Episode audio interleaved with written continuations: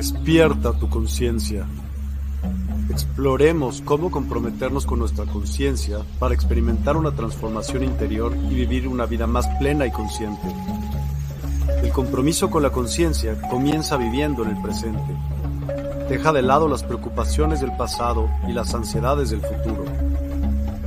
Enfócate en el aquí y ahora y descubre la belleza y la conexión en cada momento.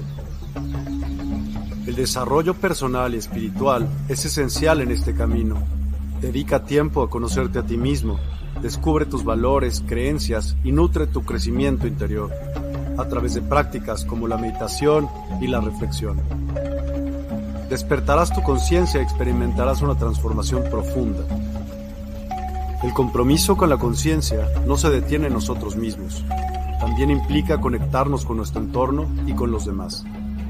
Cuidemos y respetemos a la naturaleza, establezcamos relaciones significativas, practiquemos la empatía y la compasión.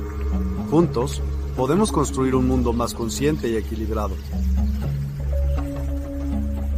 Únete a nuestra comunidad en Despierta. Participa en nuestros programas en vivo, donde descubrirás enseñanzas inspiradoras, técnicas de meditación y conversaciones reveladoras. Síguenos en nuestras redes sociales para obtener contenido adicional y ser parte de nuestro movimiento de despertar de la conciencia. El compromiso con la conciencia es un viaje personal, pero juntos podemos construir una comunidad consciente y transformadora. Es hora de despertar tu conciencia y marcar la diferencia en tu vida y en el mundo. Despierta tu conciencia y únete a nosotros en este emocionante viaje de transformación.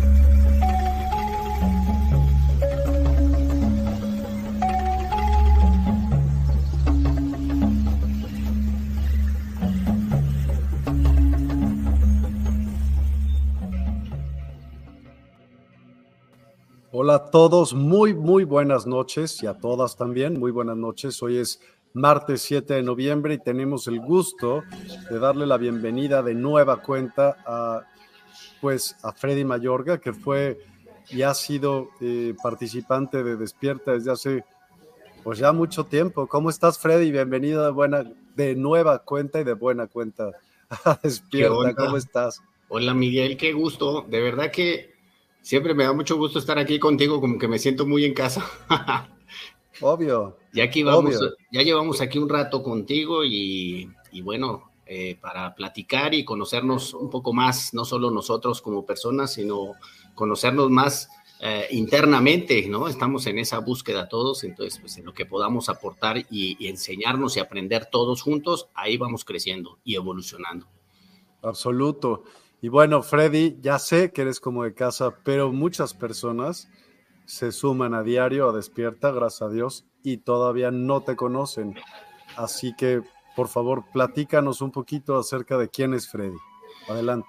Bueno, pues el, Freddy de, esta, de este mundo, de esta realidad, me, me dedico, soy psicoterapeuta humanista, el bueno, los psicoterapeutas humanistas pues nos llaman facilitadores, ¿no? Yo me considero un facilitador en psicología humanista. Es una, esta psicología se le conoce como la tercera fuerza, eh, rompe un poco los patrones, los estereotipos que teníamos de la psicología tradicional, que es la que conocemos de eh, la psicología eh, de Freud, que, que es el psicoanálisis y pues también otra, otro tipo de psicología que es el conductismo y la tercera fuerza se le conoce como la psicología humanista.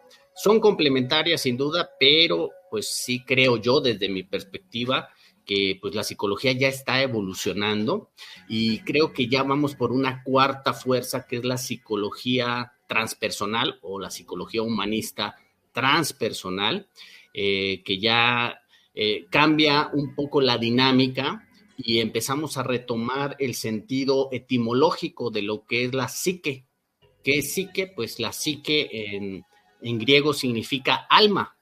Y eso con los griegos, este, pues el alma era lo que portaba el ánima, el alma, ¿no? El ánima. Quien esté más conectado con el alma, pues tiene más ánima, más vitalidad de vida.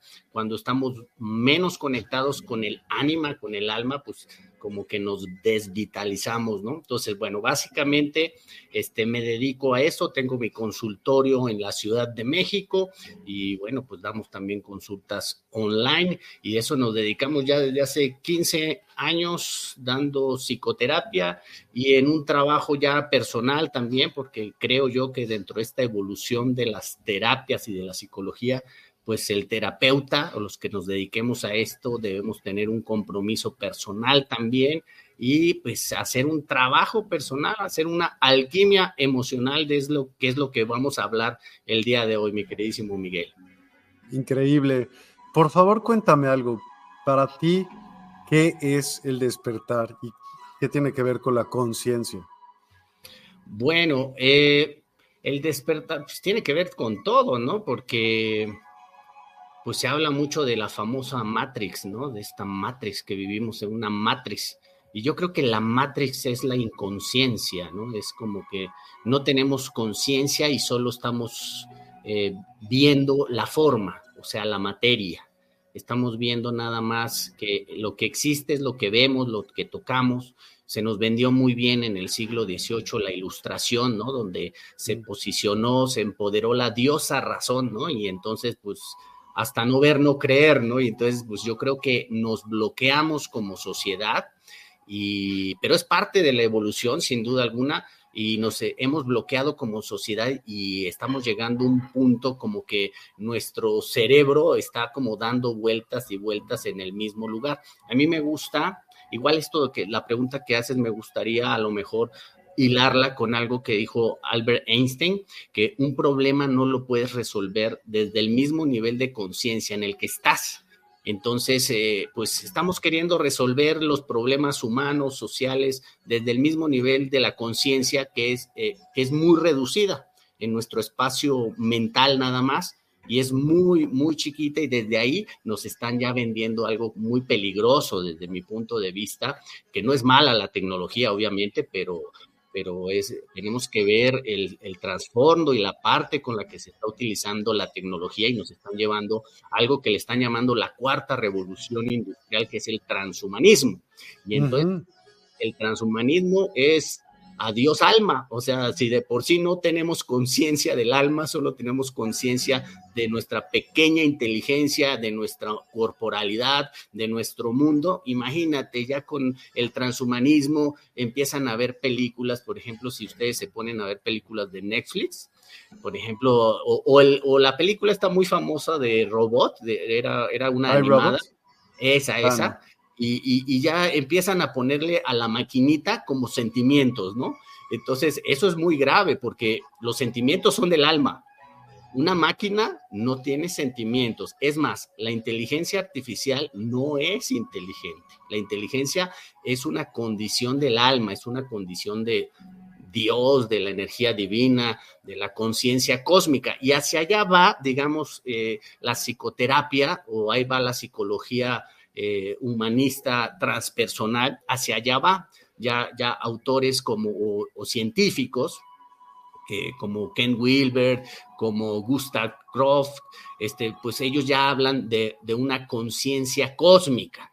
O sea, hace, hay una conciencia limitada que es nuestra pequeña inteligencia, nuestra diosa razón, pero hay una hay una inteligencia todavía mayor, mucho más grande, más vasta, que es la conciencia de la vida, que es la conciencia de la conciencia del ser, ¿no? Entonces, el trabajo en la alquimia emocional, de alguna manera, es llegar a, transmutar nuestro ego. Ya ahorita lo platicaremos un poquito cómo, cómo se trabaja este mini taller de detente, siéntate y siente. Es precisamente es eso, es para desde ponernos desde la postura de la conciencia universal y observar la pequeña conciencia diminuta que se llama ego, el cual está conformado por muchas asociaciones emocionales y psicológicas que quedaron enganchadas desde nuestra infancia e incluso son transgeneracionales. Imagínate, o sea, viene desde atrás, desde nuestros ancestros, venimos cargando cargas emocionales que hay que hacerlas conscientes. Entonces, ¿qué es eso del despertar de la conciencia? Pues para mí es un proceso de transmutación de toda esa carga psicoemocional que tenemos en nuestro inconsciente individual, inconsciente familiar y en el inconsciente colectivo. Entonces, ¿qué es un despertar? Pues es transmutar para mí toda esa densidad, ¿no? Es una densidad, el dolor, el miedo. El cuerpo del dolor es densidad. El ego, el ego de muchas personas, de todos, nadie nos salvamos, está muy cargado de mucha densidad, de mucho dolor, de mucho miedo, de mucho enojo, de mucha tristeza, o de mucha alegría, o de mucho amor, o mucho desamor.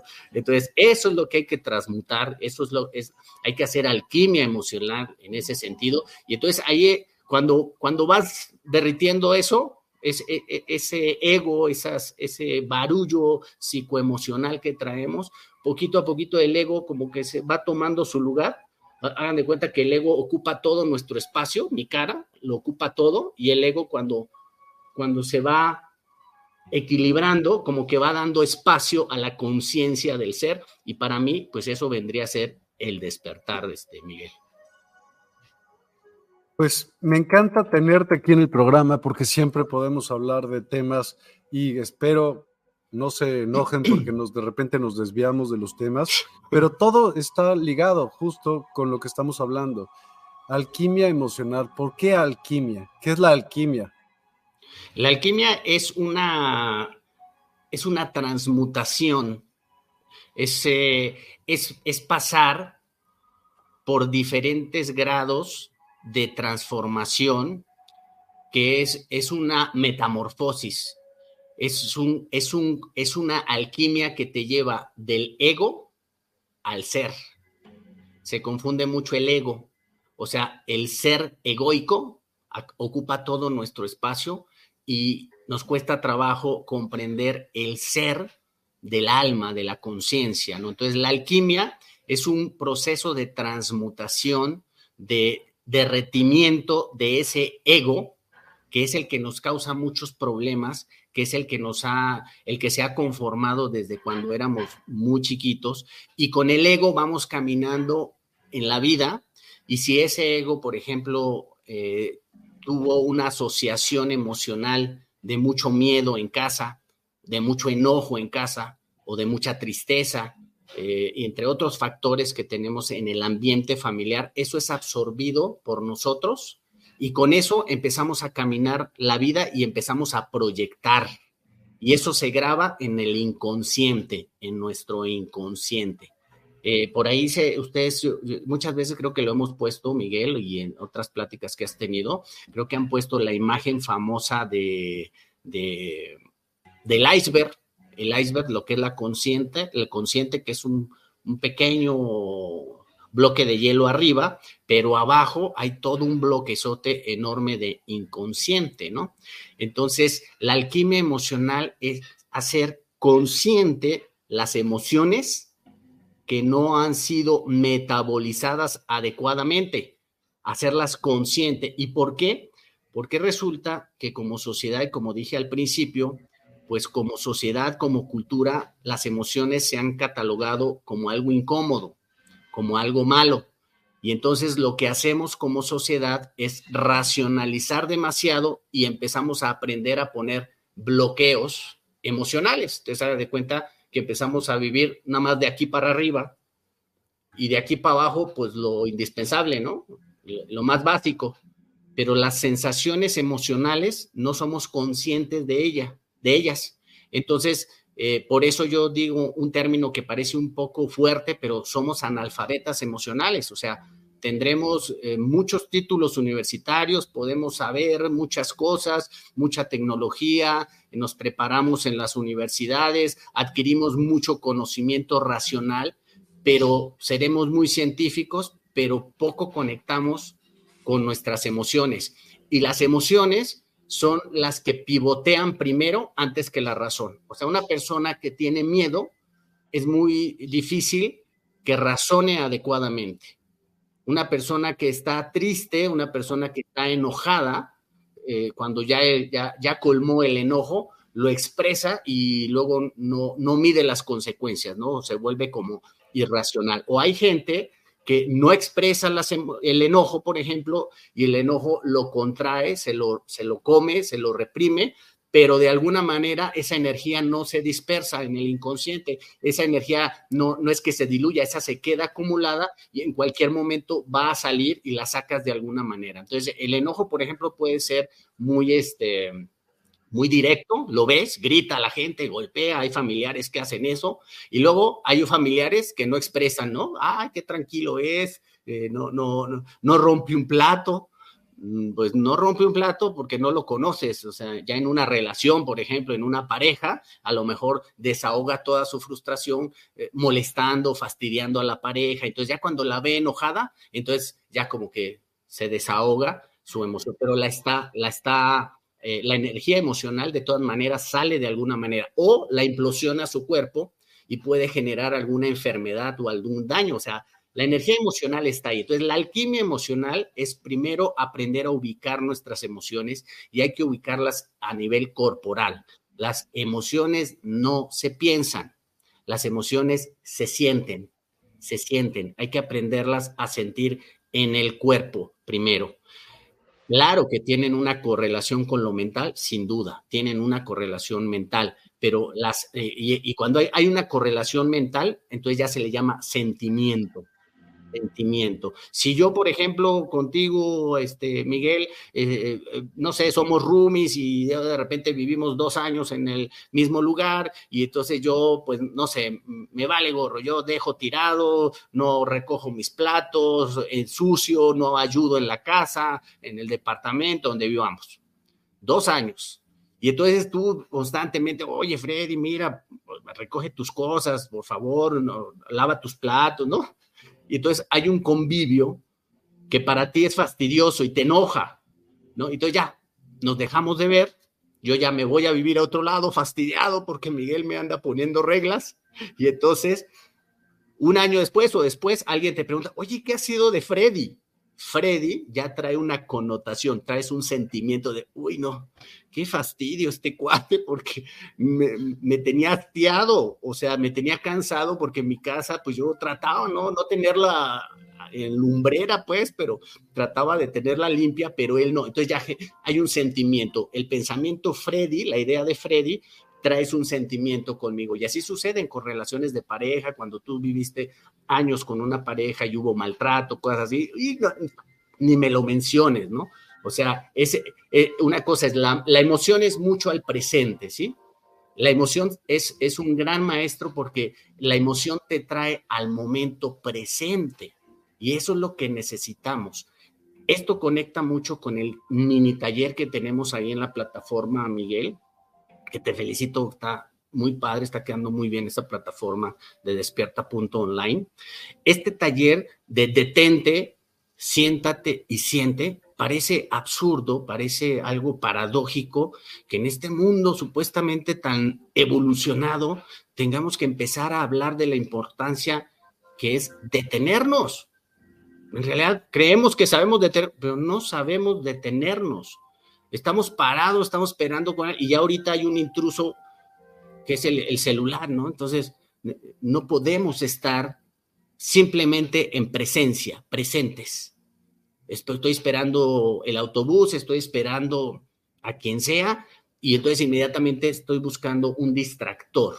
Entonces, hay una enfermedad social. De hecho, ya lo decía Krishnamurti en los años 50, decía que no es saludable estar adaptados a una sociedad normalmente enferma, o sea, que ya normalizó la enfermedad. ¿Cuál es la enfermedad? De hecho, también lo dice mucho Eckhart Tolle en el, en el, en el, ¿cómo se llama? En el libro este de, del, ¿qué? ¿Cómo se llama? El poder de la hora. Este Eckhart Tolle dice, una de las enfermedades que tenemos con como la sociedad es que no paran nuestros pensamientos.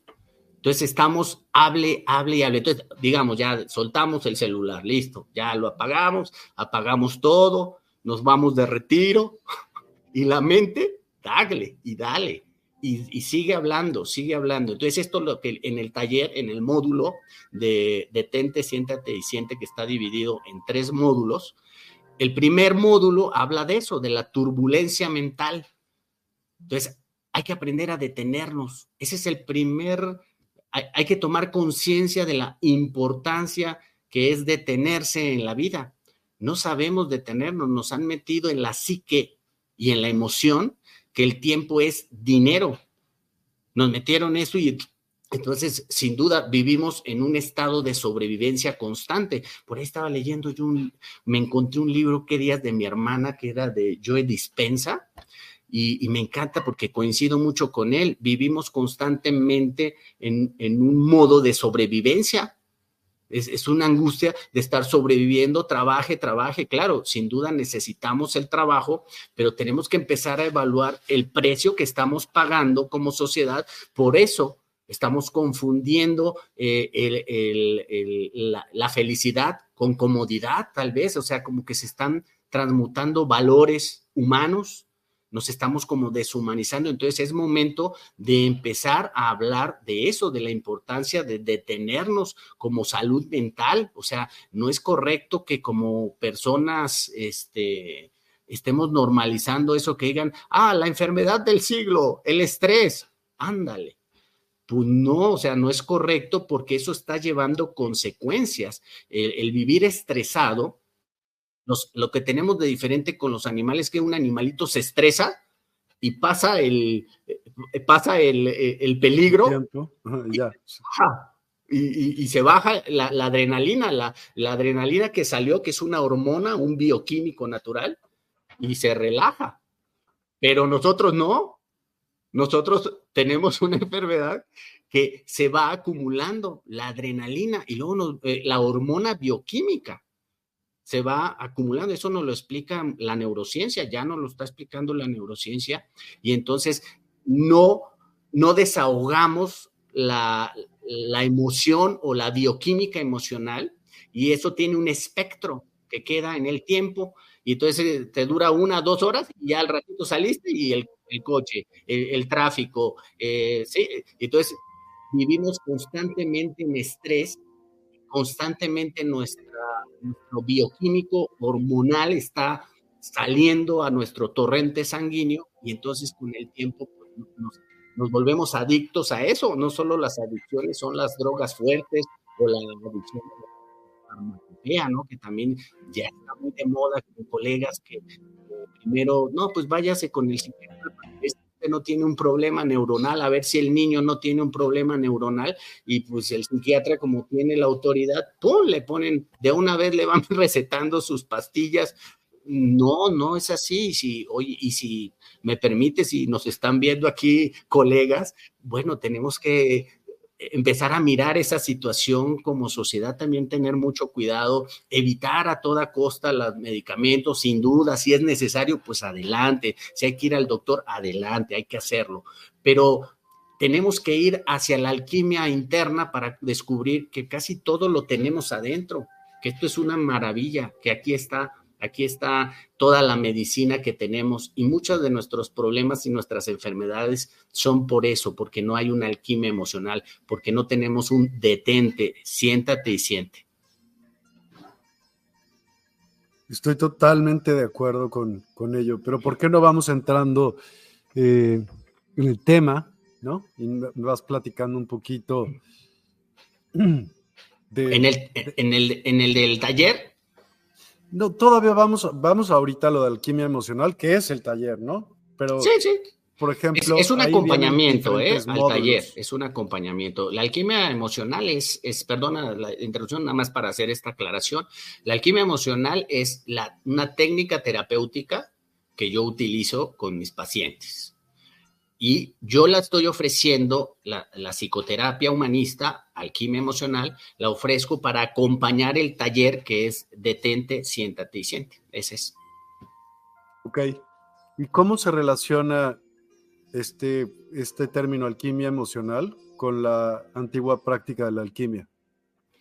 Bueno, la alquimia, eh, ¿esto qué es? Del siglo, bueno, los alquimistas vienen del medievo, mucho atrás tiempo atrás y era la transmutación de los metales en oro. Yo la verdad que no es que no dude, yo creo que hay tantas cosas que desconocemos, ¿no? Este, pero pues a quién no le encantaría transmutar los metales en oro, ¿no? encontraríamos ahí una fuente de la riqueza, ¿no? En este mundo materializado, ¿no? Yo personalmente creo que la alquimia era referente a ese oro interno. O sea, yo sí creo que es una transmutación alquímica que estos alquimistas eran místicos. O sea, para mí eran, eran pues monjes casi, casi que vivían una alquimia interna profunda pasando por sus diferentes este, grados eh, bioquímicos, ¿no? Al fin de cuentas, ¿qué es la alquimia? Pues la alquimia es la transmutación de la tabla periódica, ¿no? De los, de los, de los químicos, de, los, de la materia hacia el oro, ¿no? Entonces, hay una transmutación en tus diferentes niveles. La alquimia emocional eh, bueno, por lo menos en el desarrollo humano, en la psicología humanista, estamos, estamos en cuatro áreas, que es el cuerpo físico, que es el más obvio, el que vemos, el que está acá, lo vemos, eh, pero luego tenemos el cuerpo mental y así vamos como profundizando en la alquimia emocional, el, el cuerpo mental, luego viene el cuerpo emocional y luego el cuerpo espiritual, y no es que estén separados, están juntos. Y en este proceso alquímico, es ir bajando a más profundidad, que requiere una transformación o una alquimia a nivel corporal, cuidar tu alimentación, hacer ejercicio, no, no. Luego tiene que ver con una, en tu cuerpo mental y emocional, con lo que estamos hablando, ¿no? Estar todo, todo el tiempo estresados, pensamiento, emoción, angustia, pensamiento, eh, miedo, eh, pensamiento, ¿no? Estamos en ese para arriba y para abajo, entonces nuestra bioquímica pues, nos está intoxicando, digamos. Entonces tiene que haber una alquimia en los diferentes niveles. Tienes que hacer consciente lo inconsciente. Eso sería el alquimista. El alquimista tiene que hacer consciente lo inconsciente. Hay que sacar del sótano de la inconsciencia y cuando lo sacas, lo ves, ah, y hay una posibilidad de transformar, de cambiar nuestra existencia, de cambiar la vida, de modificar, de ser dueños de nuestro destino, si se puede decir ese, esa palabra, ¿no? Porque dicen que quieres hacer reír a Dios, cuéntale tus planes, ¿no? a veces la existencia, la gran conciencia cósmica tiene unos planes diferentes para lo que es tu ideal, para lo que es tu mente chiquita, ¿no? Entonces, la alquimia, el alquimista para mí es una transformación del ruido, de la turbulencia mental, del fuego emocional a el silencio interior, que es el silencio del ser, de tu conexión directa con el cosmos, con la existencia, con el amor como estado del ser. Hay un amor que es el que todos conocemos, que es el amor hollywoodense, que es el amor del enamoramiento, que está mucho en la parte mental, emocional, y ahí estamos dando vueltas es un amor muy aspiracional, es un amor de sentimiento, sin duda alguna, es, a todos nos gusta sentirnos apapachados, que nos quieren, ¿sí? Pero hay un amor más profundo que es el amor del estado del ser. Esa es la alquimia. La alquimia emocional es cuando simplemente eres luz, eres conciencia, irradias amor, eres, eres existencia. La existencia está hecho de ese material. Ese es el oro. Para mí eso sería el oro. Los incas, eso me encanta porque una vez estuve por allá en Colombia y creo que estuve en una, una maloca. Y, ¿Qué es una maloca? Una maloca es, le llaman la casa de Dios en el Amazonas. Es donde pues hacen, hacen este, ceremonias y donde está el fuego. O sea, el ¿Los indígenas de ahí? Del Amazonas, sí, pero esto fue en Bogotá, me acuerdo que fue en, un parque botánico que está en, el, en, la ciudad de Bogotá, es, un, parque botánico y en medio pues hay una maloca grandísima hecha así con pura, pues natural, pues, ¿no? Redonda. palapa? Es una palapota, pues, así grandota. Eh, hecha de, pues yo creo que es hoja de palma o algo así, pero es muy grande, redonda, grande, o sea, eso es grande esa cosa, pues, y en medio está el fuego sagrado que le llaman, y entonces alrededor se junta la comunidad y comparten la palabra, mambean coca, hoja de, de coca, y, este, ¿Y qué más hace? Bueno, hoja de coca y también el rapé, el, el uso del tabaco que, todas estas plantas utilizadas correctamente este, sirven para la expansión de la conciencia, no tanto para alterar la conciencia, que eso es lo que hacen muchas drogas, alteran la conciencia expansión de la conciencia es cuando entras como en, este, en esta conciencia universal. Dices, ay, no, no solo estaba yo atorado en esa pequeña conciencia, y hay una conciencia aún más grande que está en todo, ¿no? Entonces, la expansión de la conciencia. Y entonces, en esa, en esa maloca, este, ya no sé por qué te estaba contando eso, el chisme. ya ve, yo aquí platicando de la vida. Y Ya hasta se me olvida que estamos en una charla, hermano. Creo que estoy platicando contigo. Por la hoja de man. Eso fue lo que pasó en la, en la tipo iglesia o este centro ceremonial. ¿Por qué me lo estabas contando? Sí. ah, algo del oro, espérame. Y que los ah, antiguos. Ahí fue, ahí fue, fue, fue, fue. Entonces, entonces hay pues diferentes etnias, como aquí en México, pues hay una cantidad de, culturas antiguas, ancestrales, pues allá también en Sudamérica los chipchas, los incas, los queros, bueno, eh, bueno, es una cantidad ahí. Y entonces habían invitado ahí, había un, evento, yo tuve la suerte de que me invitaron y estuve en un evento, y uno de los abuelos queros de incas, pues cada quien le pasan la palabra y a él le dio la palabra, y entonces hablaba precisamente que cuando llegaron los conquistadores, eso le cuentan sus ancestros, que pues ellos llegan que por el oro, que por el oro, que, que, vamos a buscar el oro, que, el dorado, que el dorado, y pues ellos como que no entendían, pues, ¿qué quieren? Ah, eso, oro, ah, ah, bueno, si quieren, llévense eso, ¿no? Lo materia, la materia oro. ¿No? El metal, oro, órale. Sí, sí, sí. Pero entonces en sus adentros se reían y, se, y se, se, tranquilizaron porque dijeron, pues ¿cómo nos van a robar el oro? Si el oro es interno, es la luz interna.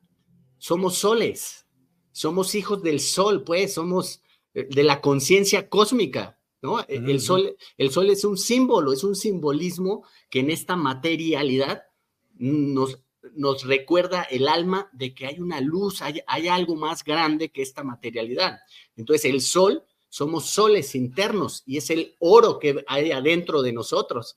Entonces, ese, es el tema. ¿Para qué? Eh, la alquimia, volviendo al alquimista, para mí el alquimista o la alquimia emocional es que llegues a tu oro interno, a tu luz interna, a tu conciencia. Eres luz, somos luz, somos energía, somos conciencia.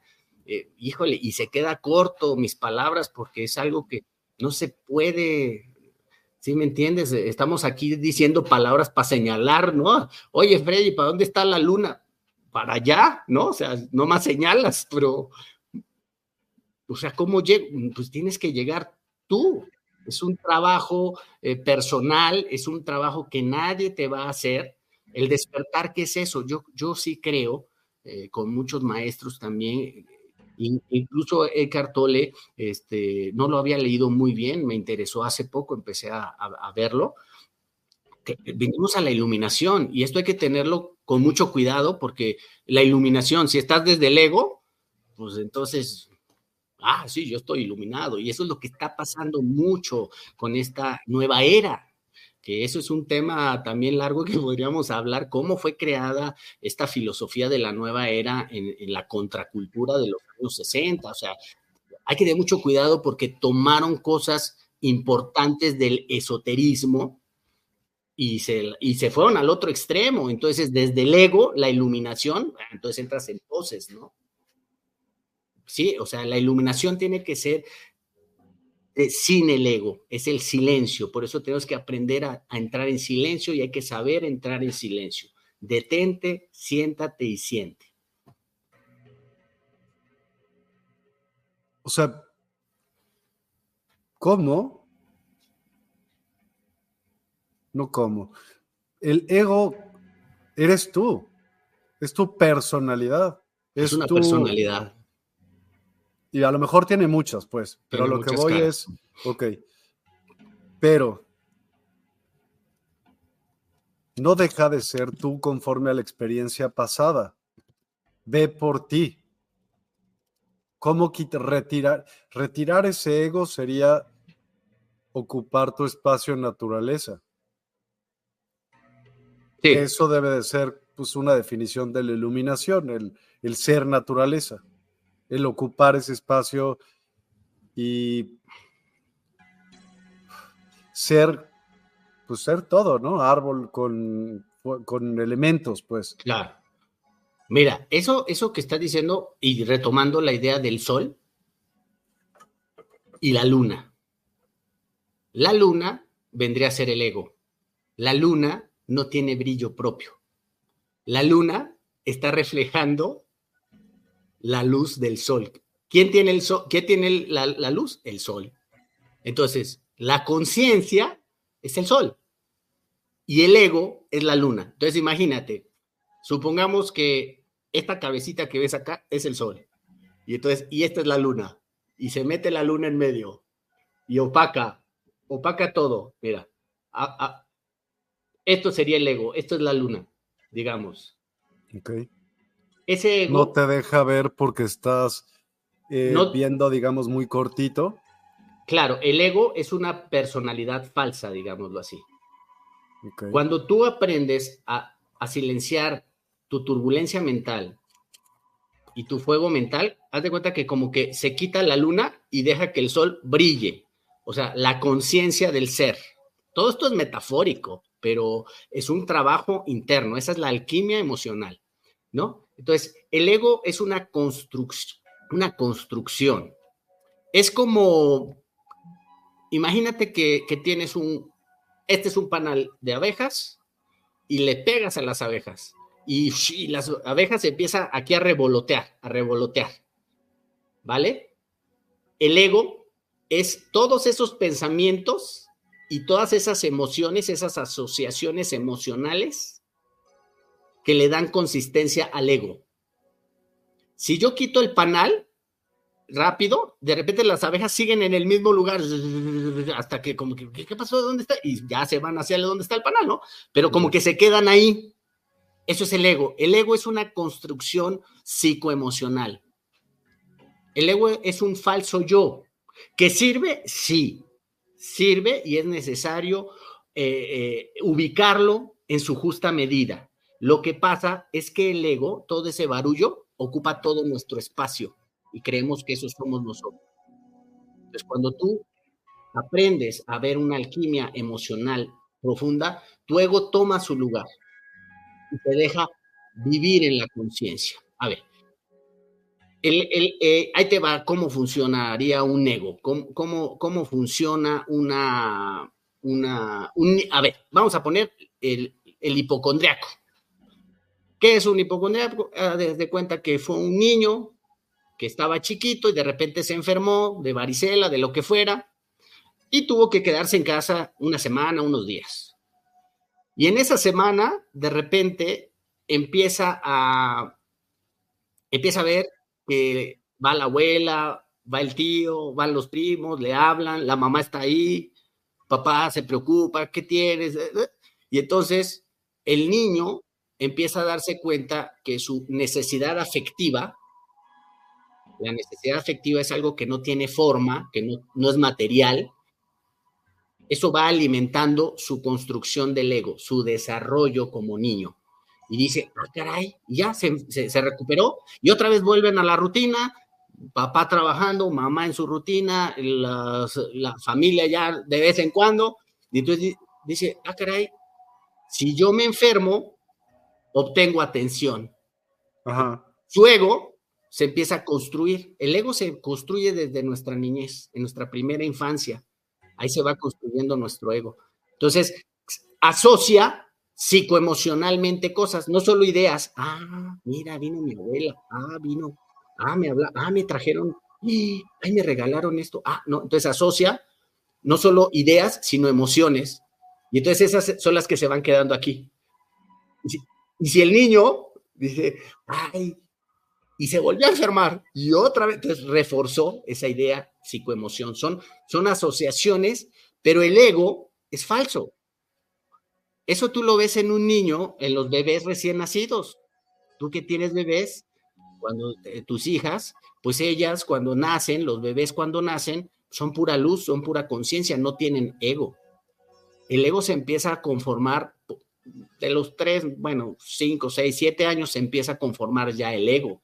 Pero antes son pura luz, son pura emocionalidad, son puro instinto, es pura emoción. Ya después, cuando va creciendo, su entorno le va reforzando su sentido de yo soy alguien. Si el papá, por ejemplo, ahí te va otro ejemplo, con los hermanos, las comparaciones que son muy malas entre hermanos. ¿Por qué? Porque en este mundo está muy valorado ser bueno en las matemáticas, ¿no? Por poner un ejemplo. Pero no es valorado eh, pintar. Entonces, a mí me gustaba pintar, pero mi hermano era muy bueno en las matemáticas. Yo no era bueno en la escuela. A mí me costaba mucho la escuela.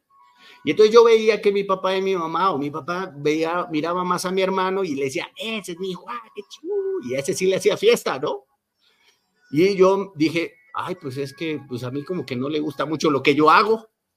Entonces yo, mi ego, mi autoestima, empieza como a, deprimirse y empieza entonces a decir, ah, si yo soy el mejor en las matemáticas o soy bueno en los negocios o, en los, o cuando yo sea grande voy a estudiar una licenciatura, entonces su ego se construyó a través de una sensación emocional. El ego se construye de una sensación y de un pensamiento.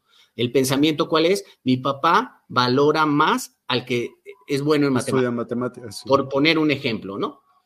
Entonces, hay una idea mental, pero también hay una sensación. Cuando yo veía que mi papá le ponía más atención a mi hijo porque era bueno en matemáticas, pues yo me sentía pues triste, apachurrado. Entonces, ¿ves? Hay una hay una asociación psicoemocional que es lo que va a ir construyendo este ego que, antes no existía, pero se, se, va construyendo en chiquito y luego se va agrandando, se va creciendo hasta que ya llegamos a los 20, 30 años y ya tenemos un egote. No, porque yo soy muy inteligente. Pero el niño, porque era un niño que lo, lo disminuyeron sin querer queriendo, aquí no es juzgando a papá ni nada, porque a ellos también seguramente, y esto es generacional. Pues sí, se los enseñaron así. Se lo enseñaron, creían que así era lo correcto, que así nos iban a crecer. Y, porque vivimos en una cultura en donde se sobrevalora la razón y no las emociones. Entonces, ese, ese adulto que al rato este, quiere, que presume que yo soy, yo puedo, yo no me dejo, es porque seguramente fue un niño o una niña que tuvo una sensación de mucho desagrado, se sintió abandonado, se sintió que no era importante y entonces el inconsciente, para que no vuelvas a sentir esa sensación, se va al extremo y dice, ah, para yo, yo no sentir esta sensación de angustia, entonces me voy al extremo y entonces voy a tener ahora, ahora está muy de moda, ser emprendedor, entonces vamos a ser millonarios todos, entonces ya te vas al otro extremo porque dices, cuando yo tenga dinero, me van a valorar porque veo que Shakira factura mucho y entonces está en un concierto y millones de personas la veneran y la adoran. son, ejemplos muy absurdos, pero yo también me dedico mucho, que ese es otro tema de un taller que también te voy a compartir, de ingeniería social cultural. Yo soy licenciado en ciencias de la comunicación. Yo llegué a esto porque me puse dentro de la publicidad y la producción, pues yo sí dije, híjole, ¿qué onda con el ego? ¿Cómo le están dando en la torre a la gente? O sea, la publicidad juega con tu inconsciente, con tus emociones te está pegando en tus emociones, en tus necesidades más básicas, que es el sentido de pertenencia, de formar parte de un grupo. Las marcas lo que hacen es eso. Ok. Una marca congrega gente en grupos. Ah, yo uso esta marca. Entonces, te sientes identificado.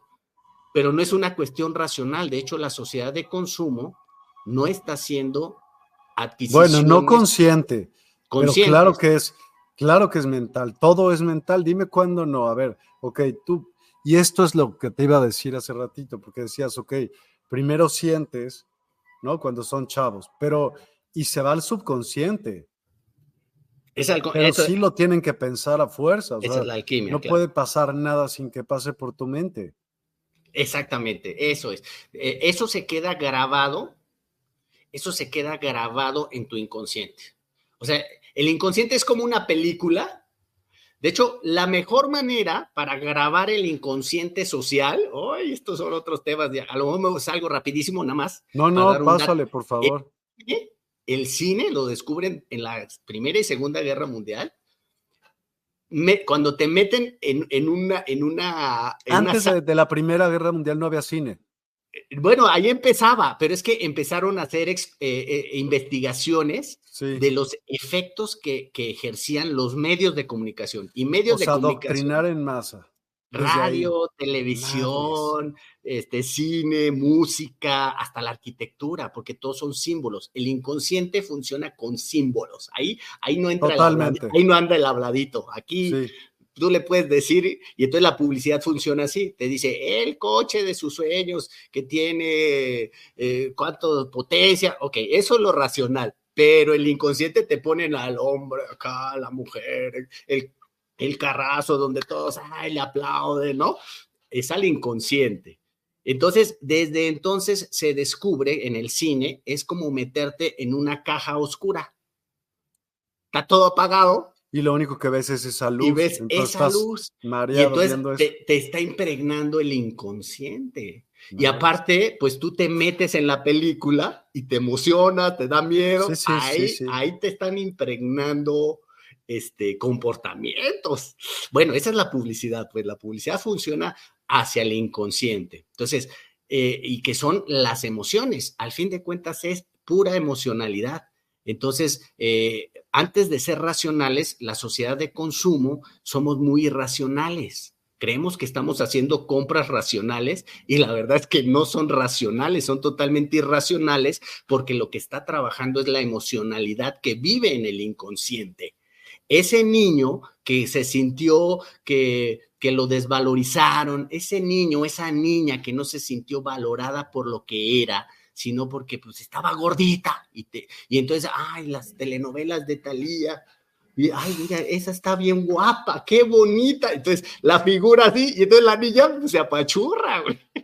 y entonces queda grabada la imagen inconsciente, y entonces cuando crece, se obsesiona, a lo mejor se obsesiona por su cuerpo, se obsesiona con las cirugías, pero no, no, no, tiene, no está razonando adecuadamente, la está moviendo el inconsciente. Esa es la alquimia emocional. Para desengancharnos de eso, hay que hacer alquimia emocional. Sí, dime. O sea, en la alquimia emocional, ganas terreno al, al inconsciente, al subconsciente. Claro. Como se diga. Claro, claro. Y aparte, no, no sé si llamarlo así que le ganes, pero cada vez que profundizas más, cada vez que profundizas más, o sea, haz de cuenta, está el cuerpo, el cuerpo físico, ¿no? Así con el esquema que, les di. Cuerpo físico, cuerpo mental, cuerpo emocional y cuerpo espiritual. Todos es uno, todos es uno, ¿no? Pero para entenderlo, donde tenemos nuestros bloqueos más grandes están en el cuerpo físico, eh, mental, emocional. Ahí estamos. Ahí estamos dando vueltas. Ahí estamos. Y eso está grabado en el inconsciente.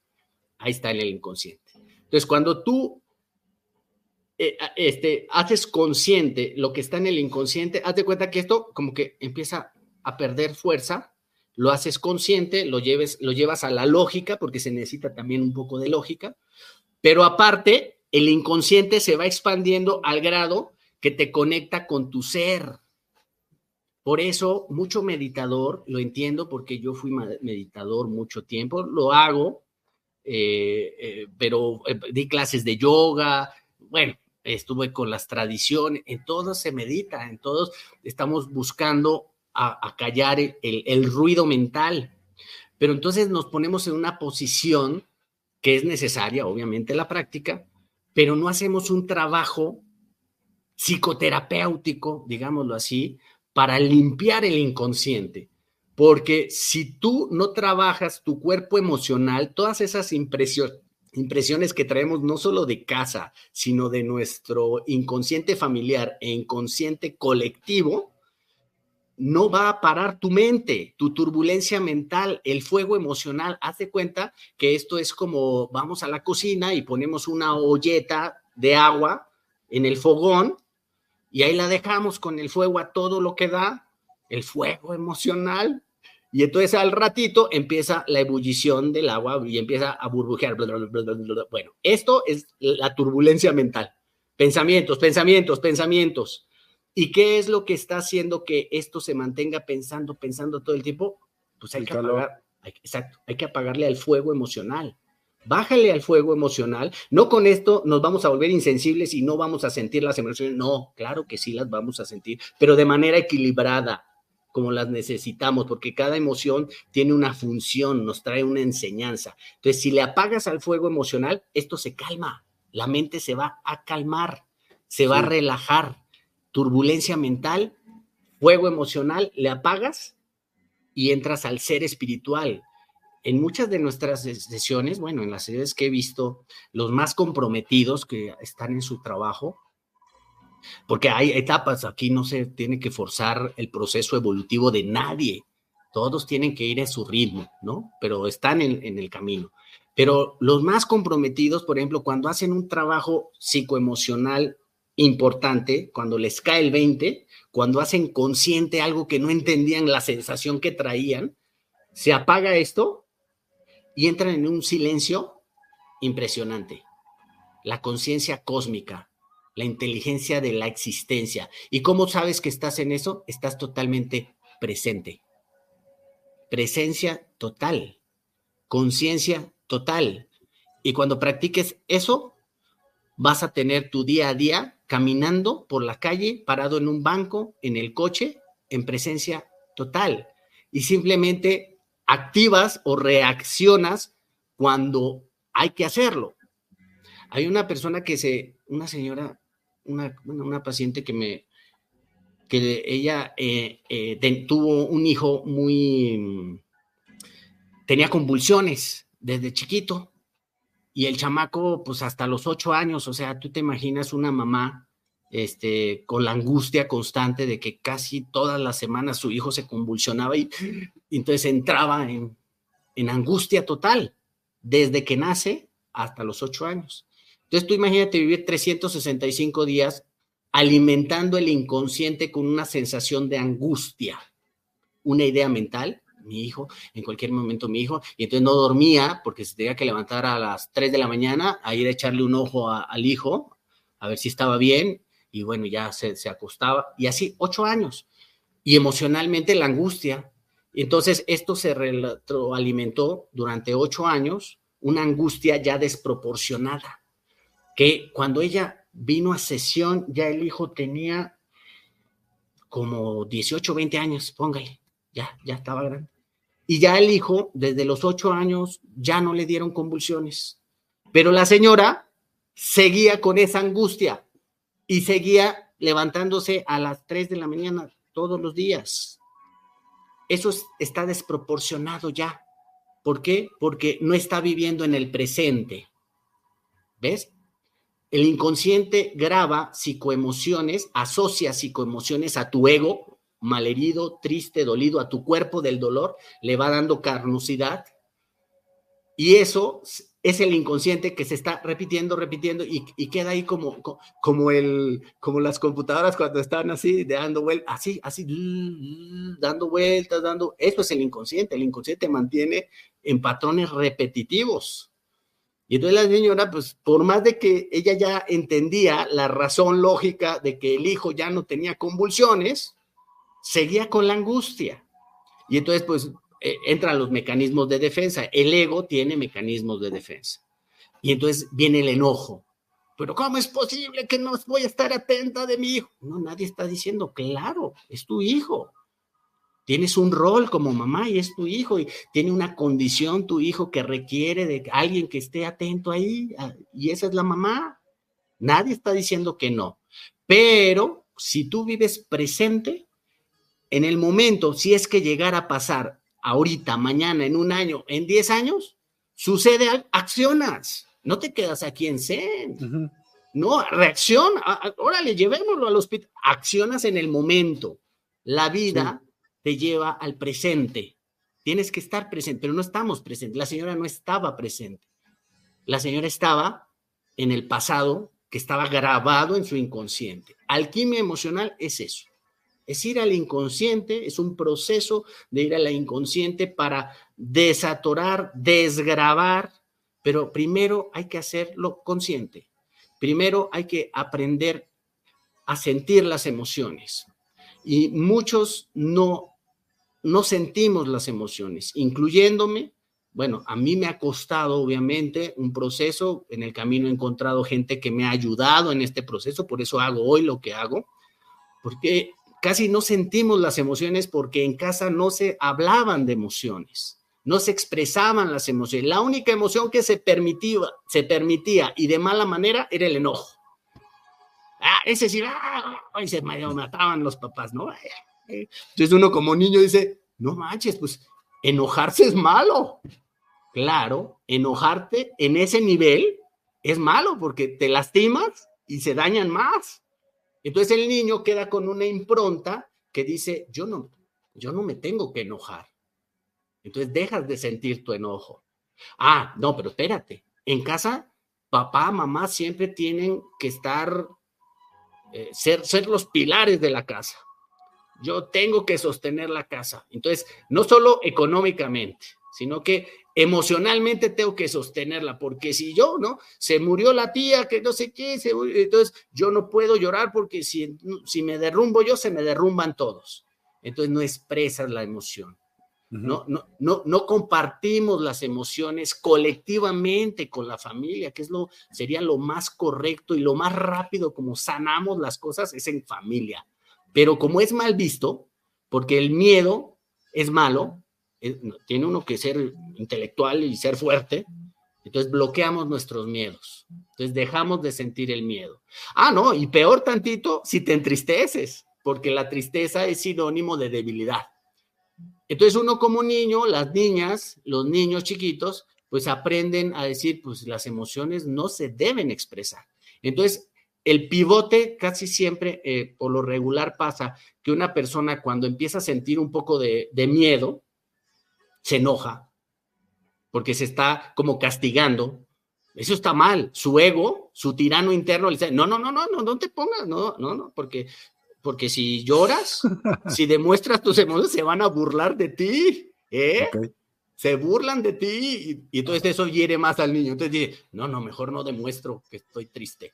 Y entonces se tragan las emociones, no las expresan y entonces nos volvemos analfabetas emocionales, no conectamos con nuestras emociones y llegamos a adultos y ya te imaginarás el, el enjambre aquí que traemos en nuestra vida y que nos va acompañando desde que nos levantamos. Bueno, pero es como tu método de defensa, así es como sobreviviste ciertas cosas.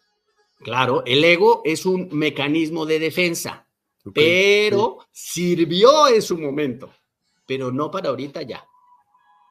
En su momento funcionó, claro que sí, es un mecanismo de defensa. El tirano interno, el ego, es el que te está defendiendo a que no vuelvas a sentir esa sensación.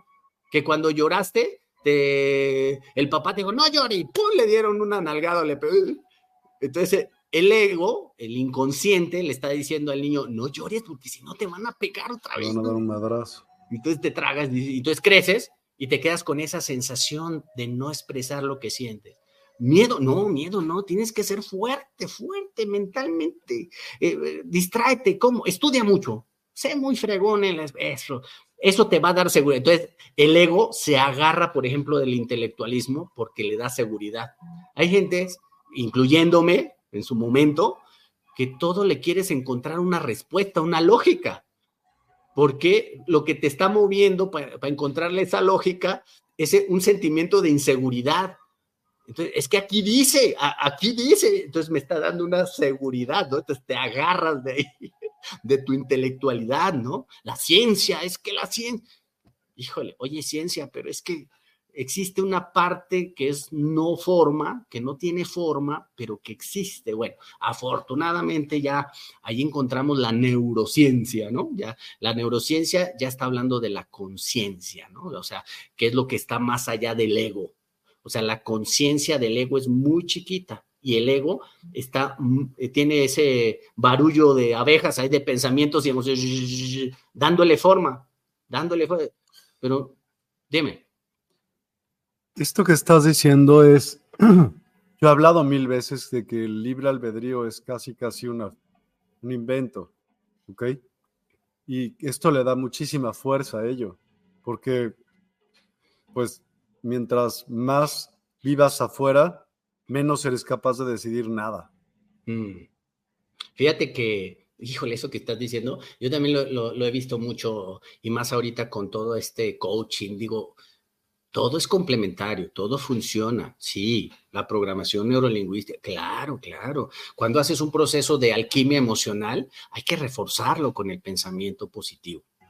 Cuando hay una, hay una emoción de mucha negatividad, pues obviamente hay pensamientos muy negativos.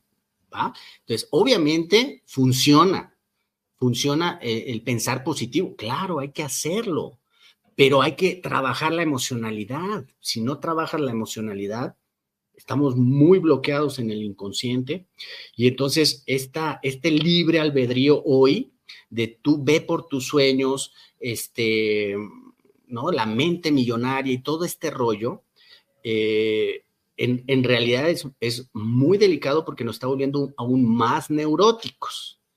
¿Por qué? Porque pues estás negando una parte de ti y entonces ahora hay coaches demasiado como agresivos, parece como muy militarizado el rollo, así, no, no sientas tus emociones, piensa positivo, mándalos a la chino, casi, casi como, es como muy, muy rudo, pues, eh, eh, es, las técnicas de antes, es, es, es, es militarizado, venimos de una, venimos de sociedades de guerra, de primeras, segundas guerras, revoluciones mexicanas, nuestras familias han vivido mucha violencia y es muy a los golpes, muy a la fuerza, ¿no? Hoy empezamos a hablar de, pues, de un poco más de sensibilidad, quitándolos, quitándonos ese tabú de que las emociones son malas y que es de niñas. No, no, ya, las emociones son también de los hombres y podemos expresar nuestras emociones. Entonces, ¿qué está pasando con esto? Este libre albedrío del, del que dice, o sea, yo decido hacia dónde voy a ir, está muy enfocado en el ego. Volvemos al mismo punto, el ego, en el ego. Y lo único que está haciendo es poniéndole otra capa al ego. O sea, una, copa, una capa que lo hace todavía más fuerte psicoemocionalmente. Psico Entonces no existe libre albedrío. Ahí te va, ahí te va, ahí te va. Cuando esa luna que cubre todo, el ego, recupera su equilibrio, porque funciona, el ego tiene una función social incluso. Yo, yo más bien el ego le llamo el ego social, para eso sirve, para la convivencia en el mundo de afuera, ok. Pero ya que se, se deja ver la conciencia del ser, entonces te conectas o te asientas con la existencia. Eres. Te asientas en lo que ya vienes a ser ya, ya, se asienta. Hay que, el corazón vendría a ser esto, ¿no? El corazón de la existencia.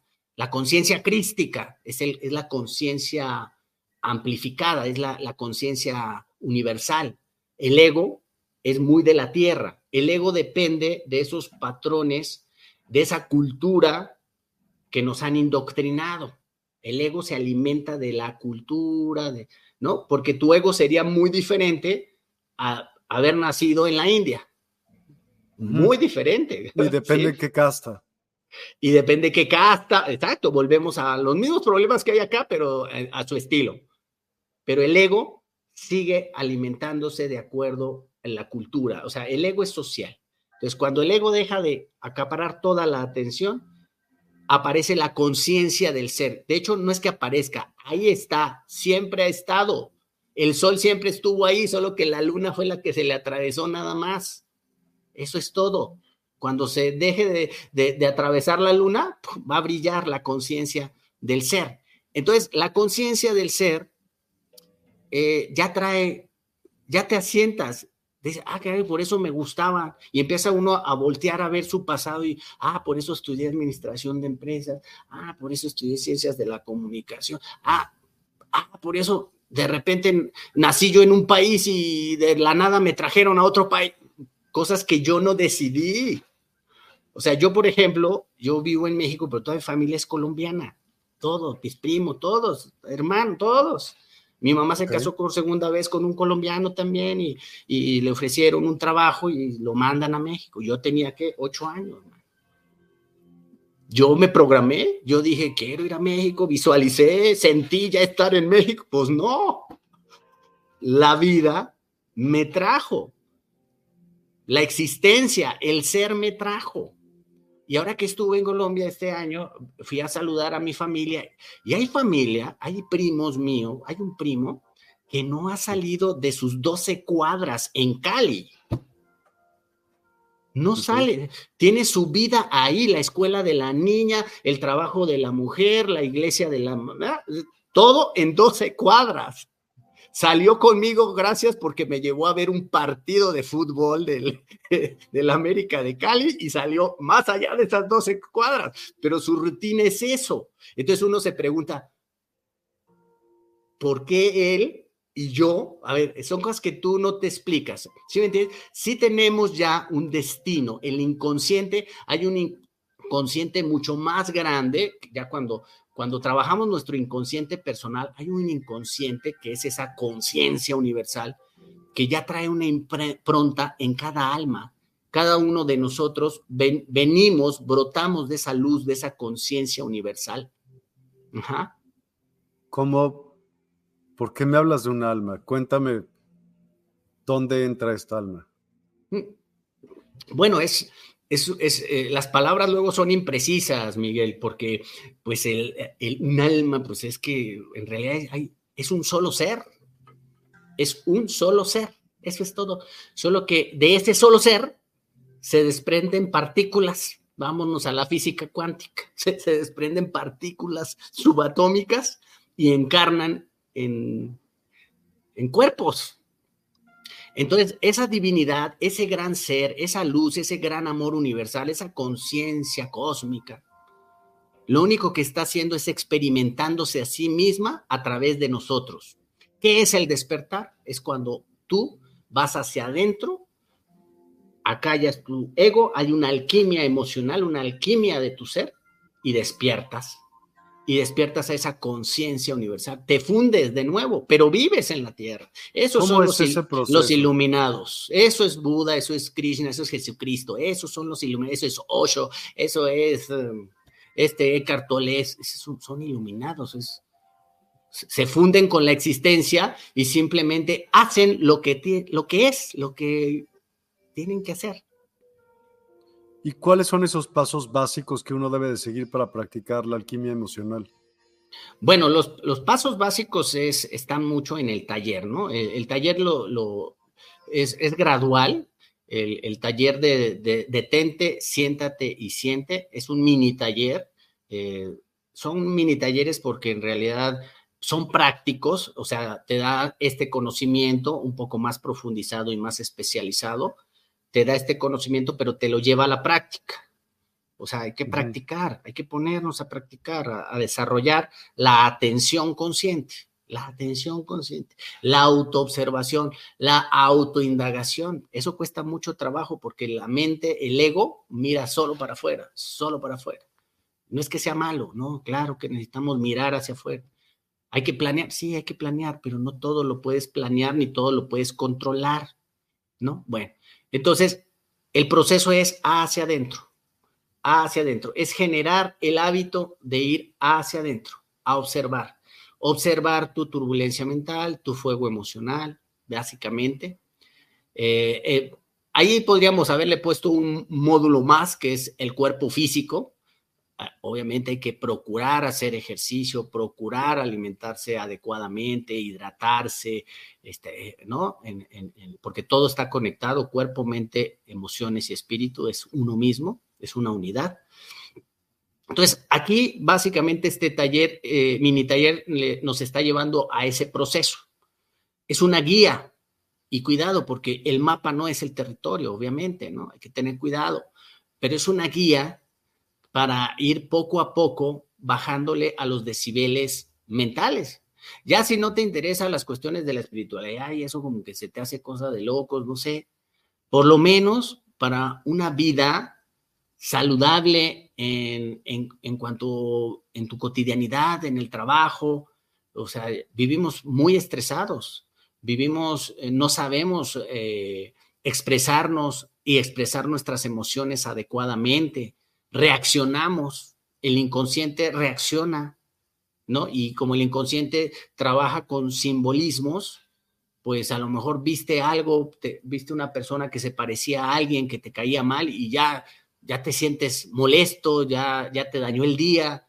Entonces hay un proceso de ir del ruido al silencio. Si tú me preguntas cuál es ese proceso, bueno, eh, no son fórmulas, pero es lo que los maestros, eh, los que ya han recorrido este camino, este, pues nos han legado y nos han dicho, el silencio, hay que ir de este ruido, y más en esta sociedad que hay mucho ruido, no solo ruido auditivo, sino ruido mental, entonces hay, mental, hay mucha turbulencia mental.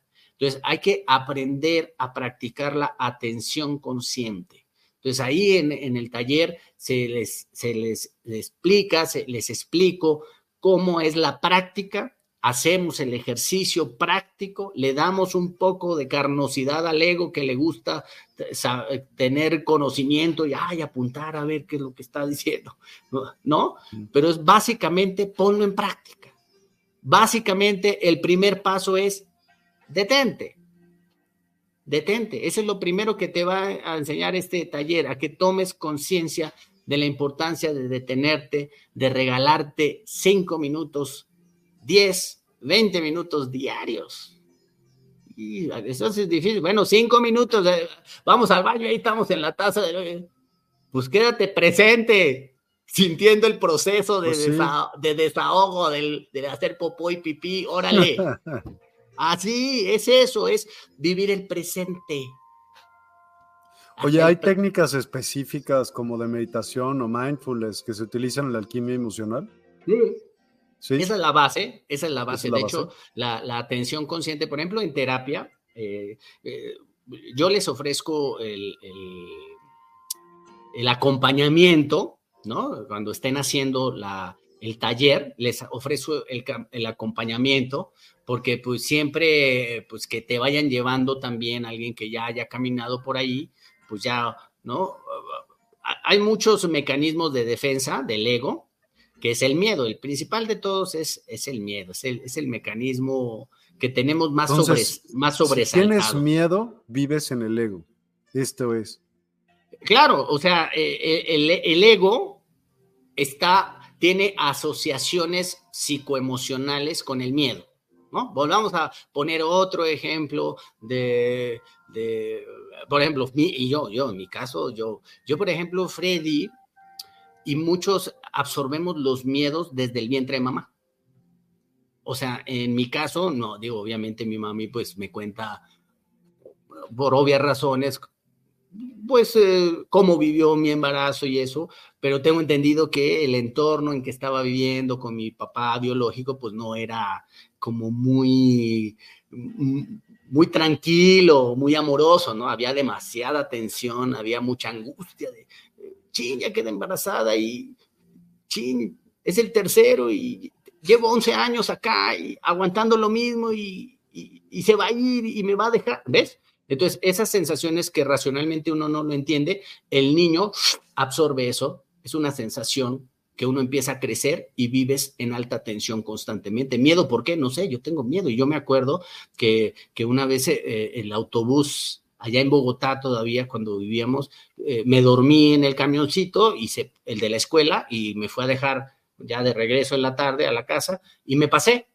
vivíamos en unos edificios, era pues, torre A, B, C, D, ¿no? Así, un chorro de edificios. Y tú, yo vivía en la A, ¿no? En la primerita, y me dormí y me pasé hasta la C, pero estaba lejos, pues, ¿no? Bueno, o sea, entré en estado de pánico, yo tendría como unos seis años. Y entonces me bajo, así angustiado, le dije, aquí, aquí, aquí, me bajé me lancé así al, piso y me iba yo escondiendo por las, por las, ¿cómo se llama? Por los arbustos, hasta llegar al edificio donde yo vivía. Pero me iba escondiendo, ¿escondiendo de qué? ¿Ves? Son cosas irracionales porque nosotros aprendemos de lo que absorbemos y de lo que mamamos en casa. Mamis miedosas, papás miedosos, hijos miedosos, no sabes por qué, tienes miedo, es, una sensación. Hasta que años después, en un proceso de alquimia emocional, dije, ay, eso era lo que yo sentía, una angustia terrible. Hasta que a mis 30 años, ataques de pánico, ¿qué es el ataque? Empieza uno a temblar, como que me empecé a quedar tieso, duro. ¿Por qué? Porque tenía miedo, por ejemplo, de, mi padre eh, tiene una casa en Morelos y bueno, allí los fines de semana, pero eso era solo. Entonces yo cuando iba, yo no hacía ruido en la noche porque yo sentía que alguien estaba afuera en los terrenos de afuera. Entonces miedo. Hoy es diferente, hoy puedo ir, ah, está tranquilo. Bueno, ya está un poco más poblado, pero, pero aprendes a ser consciente esos miedos que son irracionales esos miedos son los que están bloqueados. Le dieron forma a mi ego, a mi autoestima, a mi ego herido, a mi cuerpo del dolor. Y, y con eso caminé la vida y yo veía el mundo así, con mucho miedo. Entonces, hoy la gente vive con mucho miedo y más influenciado por esos aparatos, que no son malos, es el uso que le están usando la gente no despierta lo que está pasando. Ya, esto tiene que, todo esto espero yo y confío que sea para eso, para un despertar. Respondiendo la primera pregunta que hiciste, es un despertar. Es, es, dar cuenta de que los chicos malos están atemorizando a todo el barrio. Somos más, pues, pero nos atemorizan. O sea, eh, tú imagínate la impronta que te dejaron. Estaba leyendo que ya creo que te lo platiqué la vez pasada, de, esta serie de Netflix de The Walking Dead. Salió en octubre de 2009, hermano, y van como en la décima temporada, dices, y, ves la uno y sigues viendo esta, pues ya te sabes más o menos de qué trata, ¿no?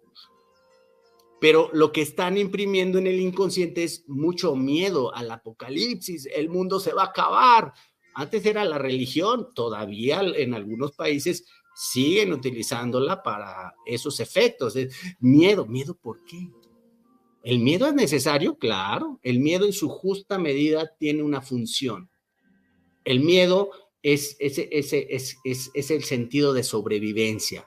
Si, si, nos vamos a un barrio bravo o nos vamos a meter a un lugar donde hay criminales en la noche, pues tu mecanismo de defensa, el miedo, te va a decir, cuidado, oye, vas a pasar periférico eh, sin usar el puente, me vas a decir, oye, Freddy, cuidado, porque están pasando carros y te pueden atropellar.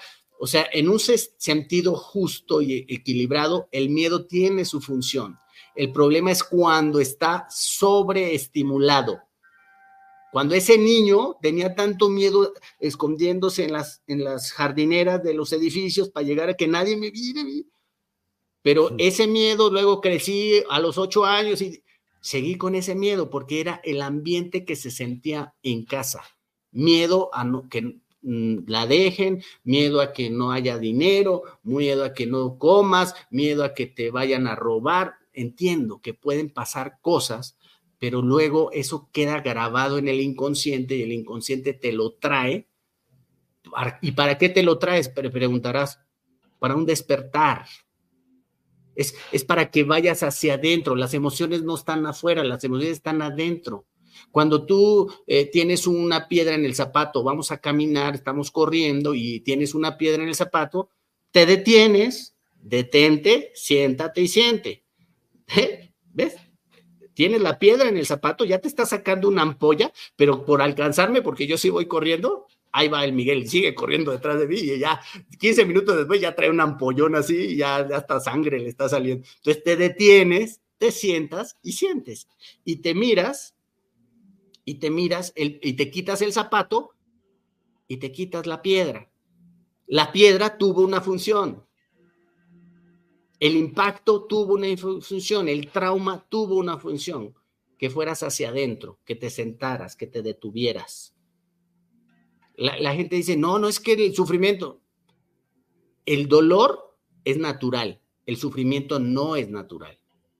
El sufrimiento es el dolor llevado ya con el tiempo. Cuando tienes dolor, lo que haces es te cuidas, tomas medicamento, te atiendes, te, pones tus ungüentos, vas al doctor, ok, te cuidas con dolor y para que se te quite el dolor. Pero si no atiendes eso, pues eso se va a convertir en sufrimiento y 10 años después sigues llorando y sube, ¿ves? Entonces ya, ya, ya tu cuerpo del dolor, ese ego lastimado, vive con eso. Es difícil decirlo, pero luego, eh, por ejemplo, la diabetes, ¿no? O cualquier enfermedad. O sea, eh, ¿para qué quieres la diabetes? A se va a oír muy duro, muy fuerte lo que digo, con, mucho respeto, obviamente, eh, no le deseas a nadie una situación así, ¿no? Pero luego la gente no quiere recuperarse de sus malestares y de sus enfermedades. Porque si no, entonces, ¿de qué va a hablar mañana que sea la reunión familiar? Es que no puedo comer no, las azúcares, y, ¿no? Pero en su cotidianidad ves que hace todo lo contrario. Toma Coca-Cola, toma, no le interesa, al ego no le interesa. ¿Por qué? Porque el ego se alimenta de que los demás le pongan atención. ¿En serio? Ay, pobre, qué difícil es tu vida, tienes que estarte inyectando todos los días. Ay, ¿no? Entonces el ego se construyó a partir de algo de la enfermedad, pues, y no la sueltas. No sueltas la enfermedad porque si no, ¿de qué voy a hablar? Esa enfermedad por lo menos me da sentido de yo soy ego, del ego mantiene el ego. Entonces, a lo mejor esa fue una persona que le faltó mucho afecto en la vida, este, dulzura, y mira, ahí las invito, ese es otro tema que también a lo mejor hacemos un tallercito por ahí de biodescodificación. Es, es, las emociones, cómo afectan a nuestro cuerpo biológico, la dulzura hizo falta dulzura. Entonces el inconsciente le está diciendo al organismo, genera más o no generes tanto, no sé, es una descompensación ahí, pero que viene del inconsciente. Eso es la alquimia emocional. Ok. Preguntaba que cómo se eliminan todos esos miedos heredados. Carmen Vilchis. Sí, mira, Carmen, sí, claro, eso se puede haciéndolo consciente. Eh, eh, y, lo voy a hilar con algo que, por ejemplo, una vez una, a una amiga que tenemos en común, Miguel y yo, me decía que eso de los... le gustaba ir a, o, fue creo que algo de esto de vidas pasadas, ¿no? Entonces... Eh, como una pues regresión. como una regresión, a ver qué, qué había pasado en la otra vida para resolverlo acá. Entonces yo, yo, yo personalmente digo, con lo que estás viviendo acá, en el presente, en esta vida, ya tienes la respuesta, solo que tienes que detenerte, sentarte y sentir. ¿Cómo se eliminan todos esos miedos heredados?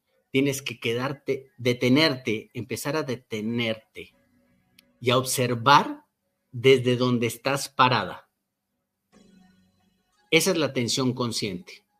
En, alquimia emocional, en la psicoterapia que doy acompañamiento, es ayudarle a la persona a que se detenga y aprenda a leer. Luego hay que echarles una manita. Ya después que como que le dijiste más o menos cómo es la técnica, mira, como que ya dicen, ah, esa es por ahí, sí, es por ahí. Tienes que aprender a observar tu entorno, lo que, te, lo que está pasando en tu entorno o lo que se está repitiendo en tu vida y ahí empiezas a detectar tus miedos heredados. Eso es a nivel lógico, ¿vale? Pero hay que ubicarlo, la idea mental. Ya entendí, ay, no manches, mi papá, ay, mi mamá, este, está repitiendo, ay, se le murió una hija. A, a, a, mamá se le murió una hija, pero resulta que a la abuela también se le murió. Entonces, eso ayuda mucho a hacer como un árbol genealógico, ir preguntando para irle encontrando el hilo mental. Ok, esa es la primera parte. Ah, ok, la historia de vida familiar, va. Y luego eso, traerlo al presente en tu emocionalidad. Tratar de conectar con el miedo. A lo mejor es mucho miedo de hubo una muerte muy catastrófica en esta en mi familia, pero también hubo una con el abuelo, murieron, lo asesinaron, lo que sea. Lo traes a tu presente y empiezas a sentir tu cuerpo, empiezas a sentir la sensación de miedo. Lo primero que hay que hacer es ubicar el miedo o cualquier sensación. Eh, no le pongamos nombres, ¿no? Simplemente tienes que ubicar las sensaciones a nivel corporal. Hay gente que se le entumen las piernas. Hay gente que el corazón les da, hay gente que le duele la cabeza, hay gente que se les duermen las manos, hay gente que les duele el estómago, o sea, cada quien somos diferentes. Lo primero es sentir. Hay que ¿Te podrían servir las constelaciones familiares? Ah, claro, pero porque eso es inconsciente puro. O sea, el, inconsciente, el inconsciente, bueno, ya no sé si ya le terminamos de contestar, pero es sentir. ¿Cómo, te deshaces de esos miedos heredados? Es, primero hay que hacer un trabajo como, como el, árbol genealógico, ahí como que investiguemos un poquito qué onda con la historia familiar. Y luego, listo, órale, venga, ¿cómo se llama? bueno, ya se me olvidó Cristi o cómo se llama. Eh, a ver, siéntate. Carmen, detente, siéntate y siente. A ver, con toda esta información que ya trajiste de tu árbol genealógico, de tu historia, ahora veamos tu historia personal. A ver, ¿hay alguna relación? ¿Algo se ha repetido por ahí? Ah, ok. Listo, ahora siente. Siente, siente tu cuerpo. Ay, ay, ay, siente, ya no hablemos. Ya. El que va a hablar soy yo ahora. Yo te voy a ayudar a que sientas. Entonces, conectas con la sensación corporal ubicamos la intensidad de esa sensación en el cuerpo y que salga lo que tenga que salir. Es la niña, Vilchis, a Carmen, decirle, a ver, mi niña hermosa, ¿cómo te decían de niña? Carmencita, chiquita, hermosa, ¿cómo te decían? A ver, vamos a escuchar a la niña, vamos a acompañarla. No le vamos a juzgar su miedo, le vamos a explicar, eso es miedo. Siéntelo, y entonces el miedo va a hacer esto, va a subir, va a llegar a un nivel y luego solito, solito, solito, solito, solito, solito, pero hay que darle tiempo, paciencia, acompañamiento y mucho amor.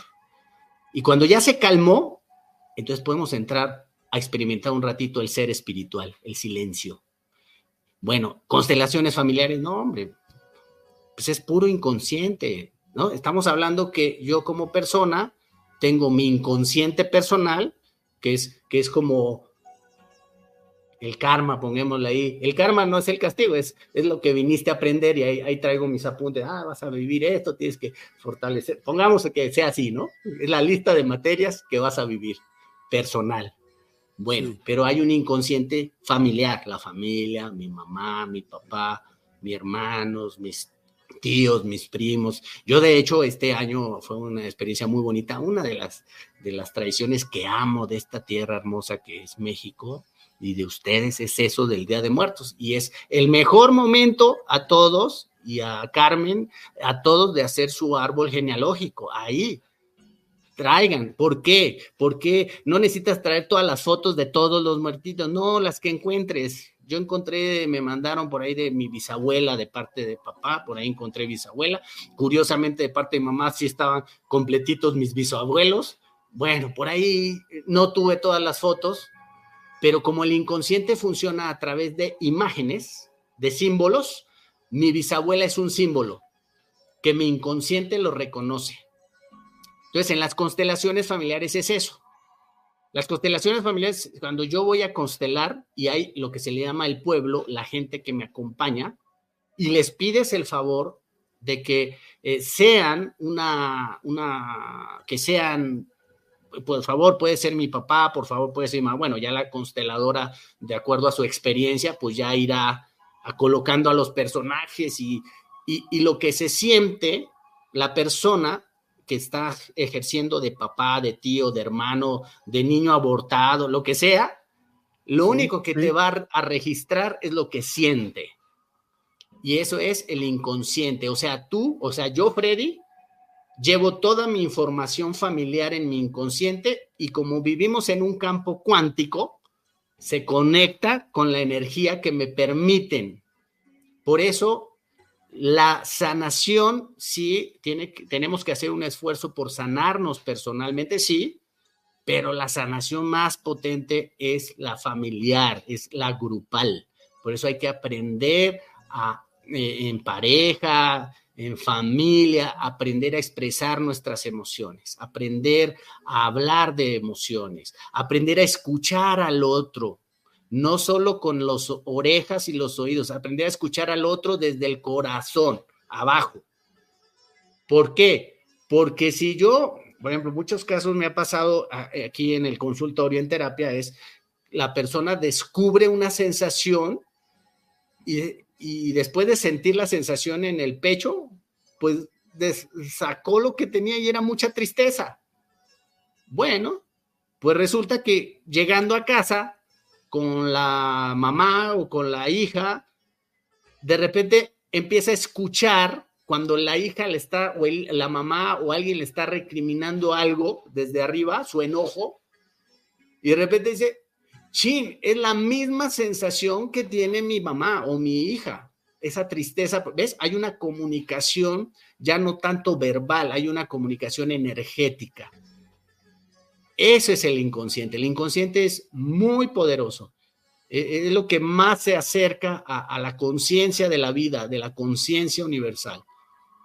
Es la inteligencia que mueve todo, que pone en orden las, galaxias, que pone en orden los ecosistemas, que pone en orden eh, este cuerpo para que haga, que nos vayamos a dormir y, haga todo el proceso natural, simpático parasimpático, que respiremos, no tienes que estar ahí, ay, güey, tengo que pensar dos minutos y luego exhalo. No, no, eso lo hace, hay una inteligencia más allá de este pequeño cerebrito que se obsesiona por tener todo bajo control, por saber todo. Tengo que saber No. Ya cuando, cuando tú te conectas, eh, porque es una práctica de, hacer cada vez más al ego. ¿A qué crees que se deba eso? Que o sea, que la mente humana quiera saberlo todo. Por eso, porque el ego, cuando va en su construcción, eh, necesita un sentido de identidad. O sea, eh, eh, el, niño cuando, o la niña cuando vamos creciendo, por naturaleza tenemos un sentido o un sentimiento de inseguridad, que muchas veces... Nos tiene que proteger. Es una sensación normal, es una sensación. los niños, yo no sé si te pasa con tus niñas, cuando estaban más chiquitas, como que se prensan a la, a la pierna, es como una, es un poste, el poste te da cierta seguridad, ¿ves? Pero si no tengo el poste, pues eh, eh, esa sensación de, me puedo apoyar en alguien, tengo alguien que me está cuidando, pues eh, creces con mucha inseguridad. Entonces, ¿a qué, ¿a qué se debe ese miedo? Bueno, esa niña, esos niños vamos creciendo y si no tuvimos esa sensación en casa, si tuvimos una sensación de que mi mamá, por ejemplo, tenía mucha inseguridad de que la fueran a dejar y, cómo les voy a dar de comer y, y cómo voy a mantener, ¿no? Como mucha angustia, entonces, pues uno como niño percibe, pues somos energía. Eso de que vete a tu cuarto, que le... Ni modo, mamá, lo estoy sintiendo, no me puedes engañar, ¿no? O sea, sé que hay un problema ahí entre ustedes dos, se siente la energía porque me estresa, porque hay algo que, que siento acá que no sé cómo resolver. Entonces, el ego se va construyendo con una una asociación psicoemocional, miedo en casa, ambiente familiar miedoso, inseguro, y entonces así luego salgo de la casa con esa misma sensación. Entonces el miedo es, eh, o sea, el, el, ego está conformado por asociaciones psicoemocionales, miedo, enojo, tristeza, alegría, felicidad, eh, amor, amor que es desamor, alegría. Hoy, por ejemplo, pues esas son las, las cinco emociones básicas, digamos que son como los, los tres colores primarios, ¿no? Amarillo, azul y rojo, y ya después hay combinaciones, ¿no?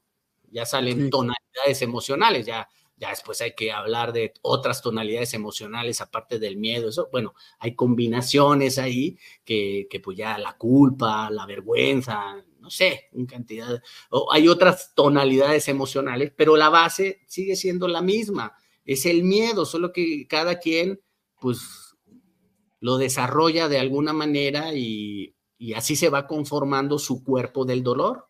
Cuando tú llegas con una relación de pareja, pues llegan dos cuerpos del dolor, mano. Pues, imagínate. Ok, claro.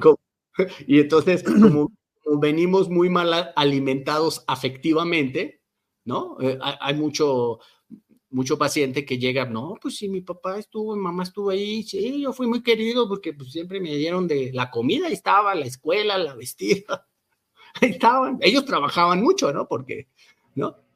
Y entonces, te cubrieron tus necesidades fisiológicas, bien, esa es la chamba, esa es la responsabilidad del, ser, del rol de papá y de mamá, ¿no?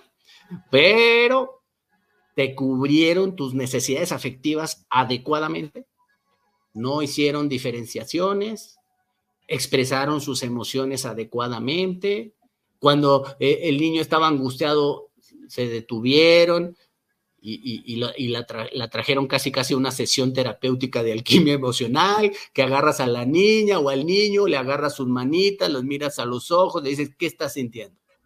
¿Dónde, mi amor? Y el niño te va a decir, aquí, aquí, aquí. Siente, mi amor, siente, siente. Eso se llaman emociones. E, estómago, miedo. Eso es miedo, mi amor. Todos tenemos miedo. Siéntelo, siéntelo, siéntelo. Ahorita, ahorita se va a pasar. Y entonces el niño dice, la próxima, pues ya el, miedo o la sensación que tiene en el estómago no, la va, no lo va a agarrar de, sopetón. ¿No? Pues, ah, ah, ya me enseñó eso, eso, eso se llama eh, educación emocional. Ya me enseñó mi mamá que esta sensación que tengo acá, pues es ansiedad, es miedo. Pero si respiro y estoy presente, ahorita se, se calma. Pero nadie nos enseñó eso. El niño o la niña, pues es lanzado al mundo y hazle como quieras. Esas sensaciones, eh, pues no sabe cómo manejarlas. Y entonces pasan 20, 30 años y pues entran el inconsciente siempre está trabajando y, ya se acumuló mucho miedo porque ya no solo fue lo que viví en casa, sino lo que viví en el trabajo, lo que viví en la sociedad, lo que vivimos hace tres años, lo que viví desde abajo de todas las películas que ya me metieron acá de angustia. Entonces ya llegas con un cúmulo emocional de miedo, el ego está bien saturadito, bien cargadito de miedo, de enojo, de tristeza, todo lo que hemos hablado. Y entonces llegas y te encuentras gente que, ¡pum!, complementas igualito, ¿no? Porque pues tú de niño dijiste, yo cuando tenga mi pareja, vamos a, voy a vivir en una casa en donde voy, no va a pasar lo mismo que pasó en mi casa cuando niña. Ahí sí me voy a sentir seguro. Y llegas y te topas con un cuate o una chica que, que pues eh, también trae su, su, rollo y conectan perfectamente. ¿Por qué? Porque se, nos atraemos, o sea, como que completamos, ¿no? Una, pareja que se deja decir groserías, ¿no? Que la minimizan, eres una tal por cual, y, en la primera salida o en la segunda, y la, y la, y la otra, y la chica o el chico se, bajonea y dice, no, discúlpame. Ah, no, hombre, pues esta me gusta porque esta, esta coincide, conecta, esta, esta, esta me va a ayudar a mi ego herido. Y entonces, entramos en relaciones muy dañinas, muy tóxicas, y de años, o sea, así, retroalimentándose los dos. Porque la sumisa, aunque le baje la cabecita, tiene, alimenta también agresividad y la va a sacar por algún lado. O, van a estar en ese juego. Hoy te maltrato yo y mañana, tú. Y así, tras y tras. Entonces entran en dinámicas y entonces tenemos hijos y entonces los hijos ven esto, tras, tras, tras, y se les va impregnando el inconsciente. Entonces el ego del niño, que está apenas empezándose a desarrollar, pues ya trae unas heridas emocionales. El niño herido, la niña herida trae unas heridas emocionales, ya trae una distorsión, eh, que, eh, son cosas muy absurdas porque no está conectada lo lógico con lo que hacemos y con lo que sentimos. Eh, o sea, ¿cuáles son nuestros problemas psicológicos? Cuando decimos una cosa y sentimos otra, ¿no? Y actuamos otra, o sea, estás totalmente dividido, estás partido, no, no hay una unidad, no hay un balance, ¿no? Entonces, eh, la terapia, eh, la psicoterapia humanista, esta tercera, cuarta fuerza, fuerza, que es ya la psicoterapia transpersonal, que es la que yo trabajo, pues es a eso, es, a ver, a ver, ego, espérame, espérame, a ver, te voy a ayudar un poquito a, a ser consciente ese, ese enmarañado que tienes, ¿no?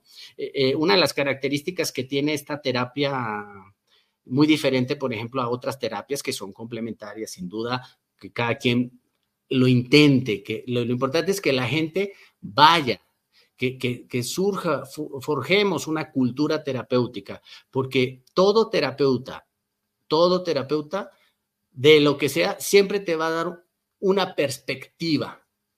Eso es lo único que podemos hacer. Yo, Freddy, solo te puedo dar perspectivas y de repente dice, ay, güey, no me había dado cuenta, no, no había pensado las cosas desde esa perspectiva. Y a lo mejor te funciona.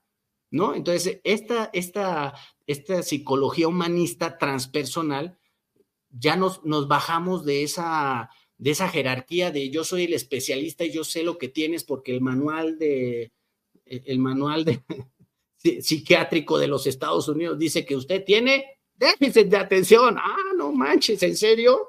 Y llega un niño con, con, con hiperactividad. Ah, ese niño tiene ta, ta, ta, ta pues qué niño no es hiperactivo.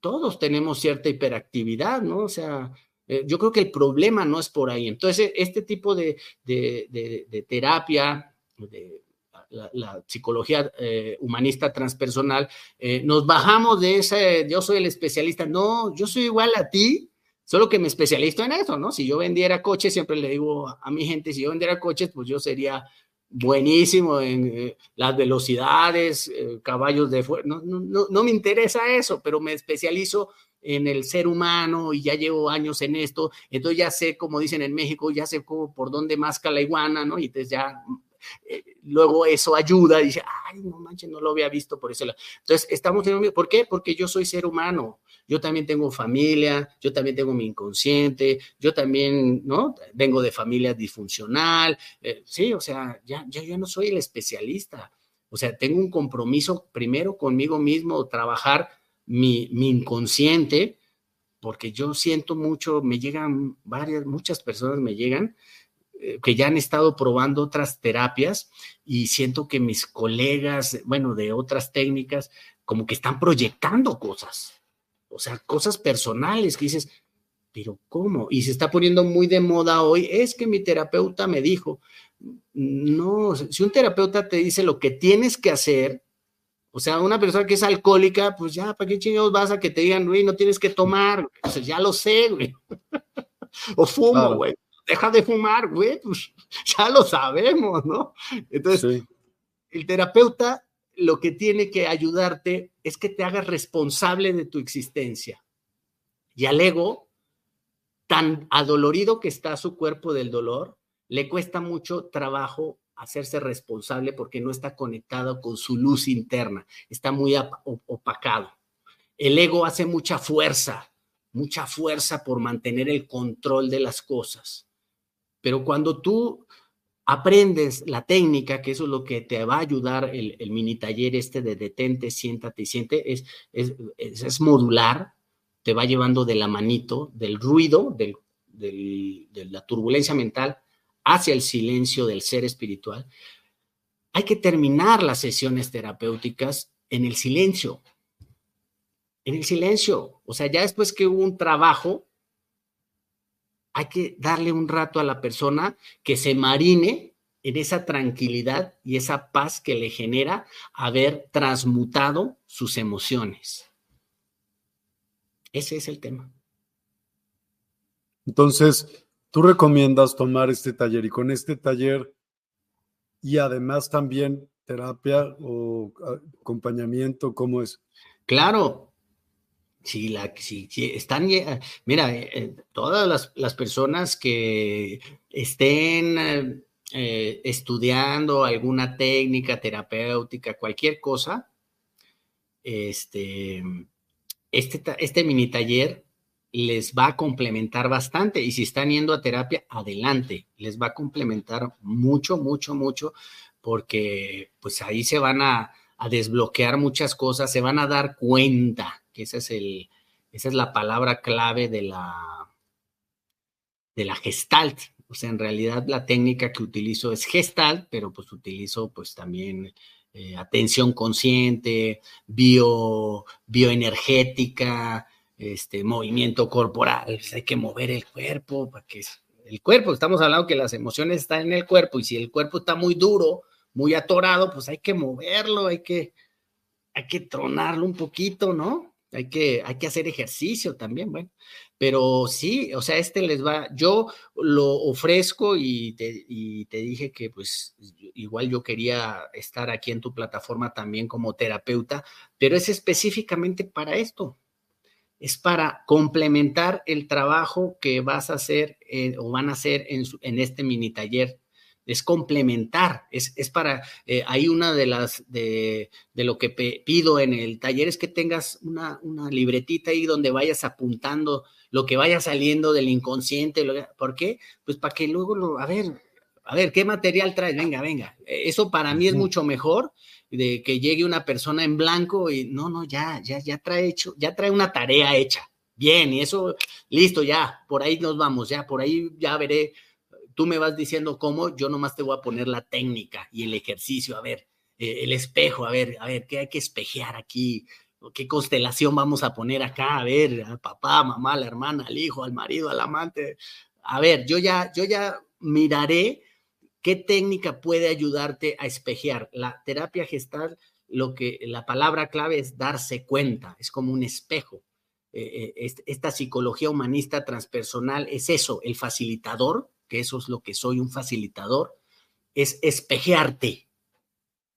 ¿Qué es un espejo? Es donde vas y te, ah, mira, tengo un grano, y te ves en el, ah. Pero si no tengo el espejo y estoy, eh, estamos tú y yo aquí platicando en vivo, eh, bueno, allá donde estás tú, me ah, mira, te salió un grano, ah, gracias, me espejeaste, me dijiste. Ya, esa es, es la chamba, es ayudarte a espejear. La, la, terapia eh, de alquimia emocional, la terapia psicoterapia este, humanista es un acompañamiento para potenciar lo que vaya saliendo de este mini taller, que hay que ponerlo en práctica. Y lo primero es evaluar y reconocer en tu vida qué tanto te puedes detener en tu vida 5, 10, 20 minutos. 20 minutos. Y detenerte no solo dejar el aparato eh, y la tecnología y todo, 20 minutos 20 minutos de silencio interno estando presente, presencia. Eso nos cuesta mucho trabajo porque eh, como creemos que si dejamos de pensar, entonces se pierde nuestra identidad y entonces regresamos al miedo. Ah, entonces dejo de existir. Si se pierde esta, este ego, este personaje que, que es Freddy, que es psicoterapeuta, entonces, entonces si, si dejo de pensar, entonces se pierde esta identidad que tengo, entonces me angustio. Y la verdad es que gastamos mucha energía mental tratando de mantener esa personalidad o esos personajes en, nuestra vida. ¿no? Entonces, cuando aprendemos a soltar esos personajes, a hablar con ellos, a tener un diálogo con el personaje que, porque hay personajes que nos, agreden, hay personajes que nos tratan muy duro, pero hay el otro personaje que, se, que, te trata bonito, que te trata con... Pero el, el, rudo está castigado, ¡Ey, párate! No estás haciendo nada, ¿no? No sé. Entonces, hay que detectarlos. Eso, para eso ayuda la terapia, para complementar este taller y aprender a hablar, a unificar, a unificar. Dentro de nosotros estamos como muy separados muy peleados con nosotros mismos, como que sale nuestro tirano interno y luego sale el que, ay, pero, pero el tirano le está diciendo, no chille, no sé, ¿ves? Entonces hay diálogos internos psicoemocionales que no paran esta vaina que traemos acá. bueno, y por decirlo acá, ¿no? Pero la mente, pues, abarca todo tu cuerpo, ¿no? o sea, la y cuéntanos del regalo que les vas a hacer por... Eh, introducción de, tanto del curso como de las terapias, me dijiste, ¿no? Claro, bueno, pues aquí acordamos contigo de darles un, ¿cómo le llamas? ¿Bonos? Cupones. que pueden usar en la un tienda. Cupón de descuento del 10% de alquimia, bueno, de la terapia. Eso le llamamos, alquimia le llamamos a, la terapia, ¿no? Alquimia, alquimia, que es la psicoterapia humanista eh, transpersonal. Y otro cupón, primero obviamente sería el otro cupón, este va después, este Miguel, primero sería el cupón de de detente del mini taller. Ese sería primero, ¿no? Es, eh, eh, se les da un descuento del 10% en este mini taller que incluye estos tres módulos. Y pues ya, si, si gustan, ya con el trabajo que vayan haciendo, pues ya podemos ir agendando este, alguna sesión terapéutica eh, de acompañamiento y ahí también pues ya se le tendría el 10% de descuento en sesión terapéutica, ¿vale?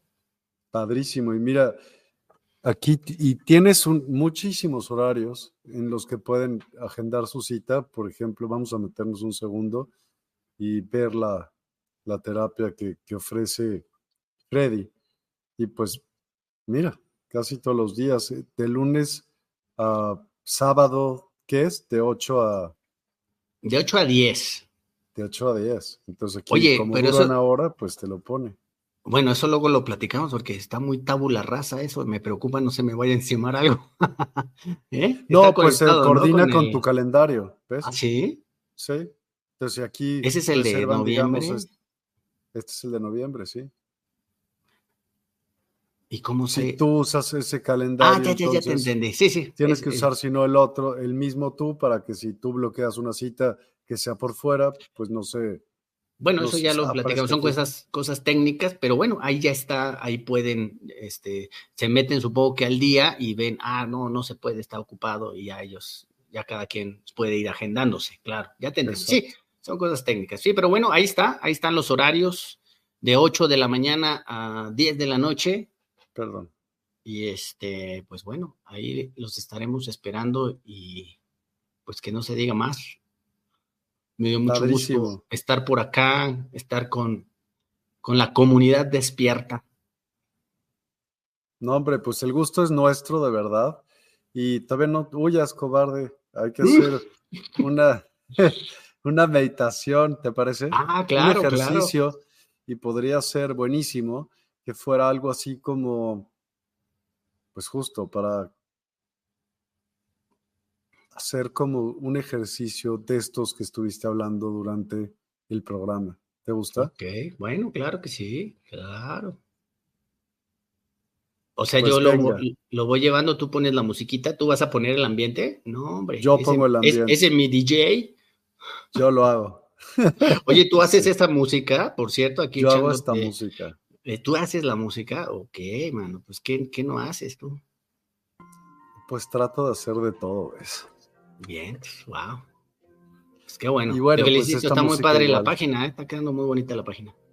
Qué bueno, es bueno, gracias al apoyo también de todos, ¿no? Evidentemente, porque ah, sí, pues sin ese material sí. que tiene, ¿no? Bueno, ok, pues vamos a hacer una pequeña meditación Ay, vamos a poner, a movernos un poquito ahí donde estamos. Ay, miremos hacia atrás. Tratemos de contorsionar todo nuestro cuerpo y empezamos a sentir, ay, qué rico, la espalda. Sientan la espalda y miro hacia atrás y ahí me quedo tantito, inhalo por la nariz, exhalo por la boca. Inhalo por la nariz. Exhalo por la boca. Inhalo por la nariz. Exhalo por la boca. Igual vuelvo para el otro lado. Lo mismo, me contorsiono. Miro hacia atrás. Inhalo por la nariz. Exhalo por la boca. Inhalo por la nariz. Exhalo por la boca. La última inhalación. Suelto. Cuando haga estos espacios en el inhalo, y ahí nos mantenemos un ratito, nos quedamos ahí. Tratar de estar presente en la sensación y luego suelto. ¿Sale? Cerramos nuestros ojos. Nos vamos a quedar ya quietecitos. Es un calentamiento muy rápido. Es movernos un poquito nomás como para ah, que truene un poquito el cuerpo para empezar a sentir, que ese es el ejercicio, sentir. Híjole, qué difícil es sentir. El primer paso es sentir el cuerpo. Ya ni siquiera hablemos de sentir las emociones, porque, ay, no, eso no, ¿cómo se te ocurre? Puro sufrimiento. No, es que no sabemos metabolizar adecuadamente las emociones. Es diferente. Es diferente. Cuando aprendas el truquito de cómo se metabolizan las emociones, ya te, te va a ser mucho, muy fácil. Entonces, vamos a inhalar por la nariz y exhalo por la boca. Inhalo por la nariz. Exhalo por la boca. Inhalo por la nariz. Mantengo.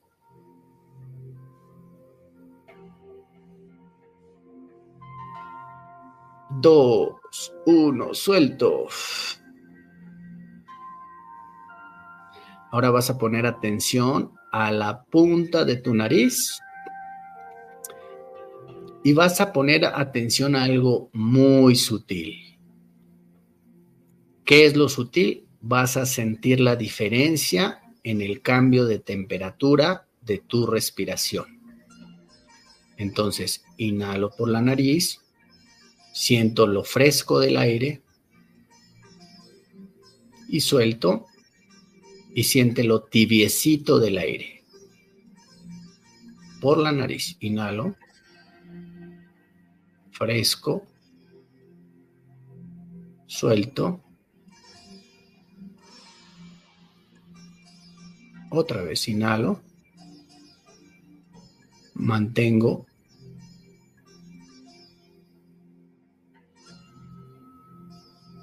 Suelto. Empieza a observar tu cuerpo. Siente tus brazos, tus manos. Yo, por ejemplo, en este momento me acabo de percatar que mis hombros estaban como un poco tensos y entonces advierto esa sensación y relajo. Entonces, ¿cómo vamos a hacernos sensibles a la intensidad de nuestras sensaciones. Vamos a, apretar todo nuestro cuerpo, incluyendo nuestra cara, nuestras manos, nuestras pompas, nuestras piernas. Cuando inhalemos. Entonces, inhalo y aprieto todo, todo, todo, todo, la cara, hago muecas, las muelas, todo lo aprieto y luego suelto y relajo. Otra vez, inhalo. Aprieto, aprieto, aprieto todo, todo, todo, las pompas, las esfínteres, todo suelto. Venga, la última, inhalo. Aprieto, aprieto con fuerza. Y suelto. Suelta, entrégate. Siente tu cuerpo, escanéalo. Observa si hay un poco de tensión en el cuerpo. Y como ya estás empezando a practicar y a observar con atención consciente las sutilezas del cuerpo, pues puedes empezar a mirar las sensaciones de tensión y de relajación y que entre la tensión y la relajación hay diversos niveles de tensión o de relajación. El nivel 10 es tensión, alta tensión, y el nivel 0 o 1 es baja tensión, es relajación. Entonces observa en qué nivel andas. A nivel corporal, en todo tu cuerpo, o si tienes alguna sensación en alguna parte de tu cuerpo, trata de percibir en qué nivel anda esa tensión. Es muy alta la sensación, en el estómago, en la garganta, en el pecho, en las manos, en las pantorrillas. ¿Cómo es esa sensación? ¿Es un cosquilleo? Sientes que te pesan las piernas, te pesan las manos. Sientes el cuello o la espalda. como que siento tensión en la espalda. Procura no moverte, no moverte ni tocarte la parte. Esto es como una práctica del vipassana, es una práctica budista en donde hay que procurar no moverse. Si te pica la nariz, si sientes comezón en la pierna, si sientes molestia en la columna, no te muevas, quédate ahí presente en la sensación. Quédate ahí, quédate ahí. Siente, detente, siéntate y siente.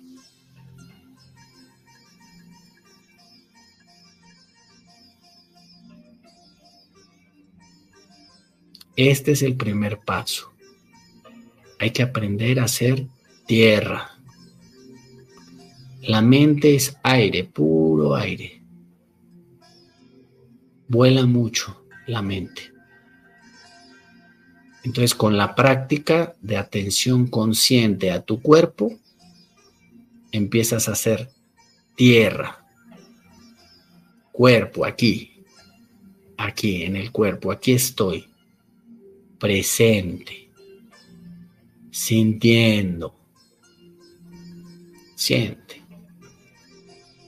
Regresa ahí a tu escaneo y observa si hay alguna sensación en tu cuerpo y vuelves y miras y sientes en qué nivel ando. Ah, como que bajó la sensación. Ah, ok.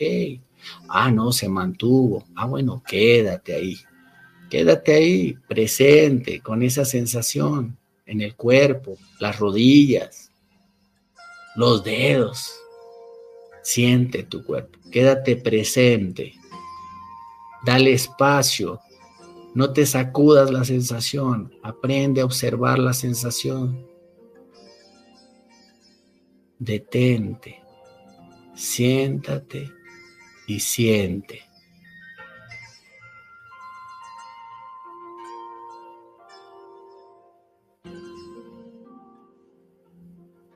Eso es.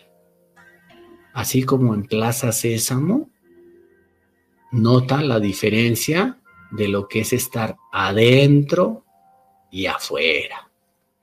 Ahorita estamos adentro. Hacer este ejercicio es para eso, para ir adentro. Ahora vas a poner, vas a dirigir tu atención consciente afuera. Así como tenemos esa capacidad de dirigir nuestra atención hacia alguna parte de nuestro cuerpo, también podemos dirigir nuestra atención afuera. No abras tus ojos, simplemente escucha. El coche, el avión, las llaves, el vecino, la televisión, el perro, Dirige tu atención afuera.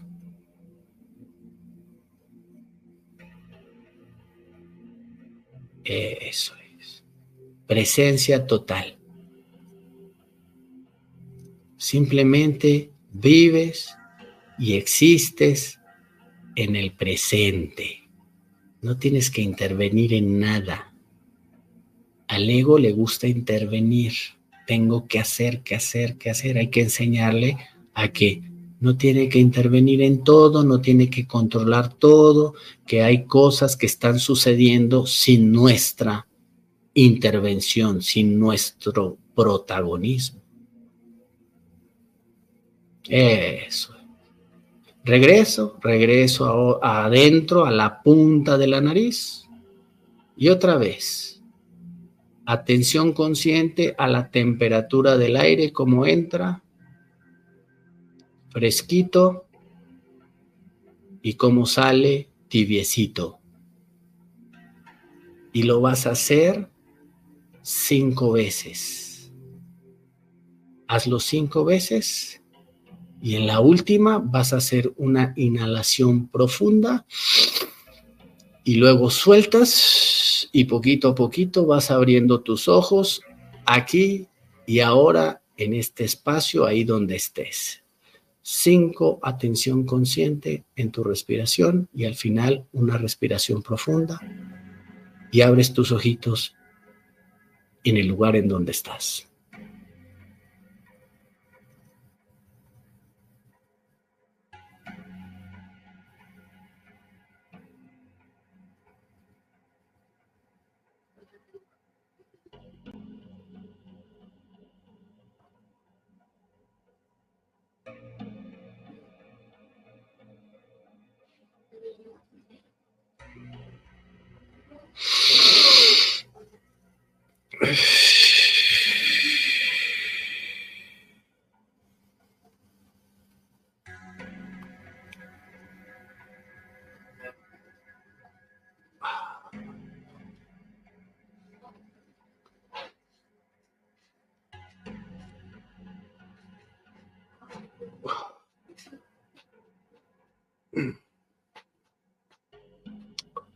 Hola, hola, ¿hay alguien ahí?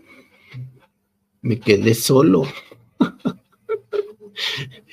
mi, mamá acaba de pasar, mi mamá acaba de pasar y dice, órale, le está hablando solo a una pantalla, se está hablando solo a sí mismo. Necesita Dile que no, que aquí estamos oyéndote todos, todos y cada uno de, de, los que estamos aquí presentes. Mamá, siéntese por acá, chihuahuas, que la vean. Ella también ah. tiene, tiene sus pláticas, ¿eh? ahí la tendrían entretenidas. Si, si quieren, yo ya quiero ir a dormir, si quieren se las dejo y platican otro rato. Ella sí se la avienta larga, ¿eh? Yo creo que tendrá que ser otro día, Freddy. Pero sí, sin duda te tomamos la palabra, obvio. A todos les digo que ya les mandé el link donde está el curso de Despierta en despierta.online y justo para aquellas personas que nos escuchan y por podcast, bueno, pues lo pueden encontrar en la sección de, cursos o de clases en despierta.online y también en la sección de terapias pueden encontrar a Freddy y reservar ahí obviamente una cita. Y bueno, obviamente con estos eh, cupones que está ofreciendo Freddy el día de hoy, es eh, con el cupón de alquimia les dan un 10% de descuento en las sesiones con Freddy y con el cupón de Tente un 10% en la, en la compra del curso. Y la ventaja del compra del curso también es que se queda con ustedes el curso para siempre. O sea, si lo quieren volver a ver o lo que tú quieras, pues tienen siempre ese, ese apoyo. ¿Qué dijo? Se regresan y otra vez, ¿no? Sí, sí, ahí pues está bien desmenuzado, o sea, está y es la práctica, es la práctica, es la práctica. Eso es práctica. El trabajo es personal, nadie les va a hacer la chamba. Nadie va a decir, oye, acuérdate, tienes que cinco minutitos, diez No, eso es, es tuyo, es, eso es un acto de amor propio. Eh, y ese acto es el ser, la conciencia solar, es la que te está pidiendo, cállate un poquito, recuerda lo que viniste a hacer. La materia es importante sin duda, va, va, va. Pero hay una parte que no es materia, que hay que desarrollarla, que es la conexión con eso, con lo sagrado, con Dios, como tú le quieras llamar. Hay, algo más profundo que nos sostiene a todos. Y bueno, que es lo que hace que confluyamos hoy, aquí, en este momento. ¿eh? Sara, Felicidades, Freddy. Mucha información muy interesante. Su forma de explicar las cosas es muy agradable. Gracias por la meditación.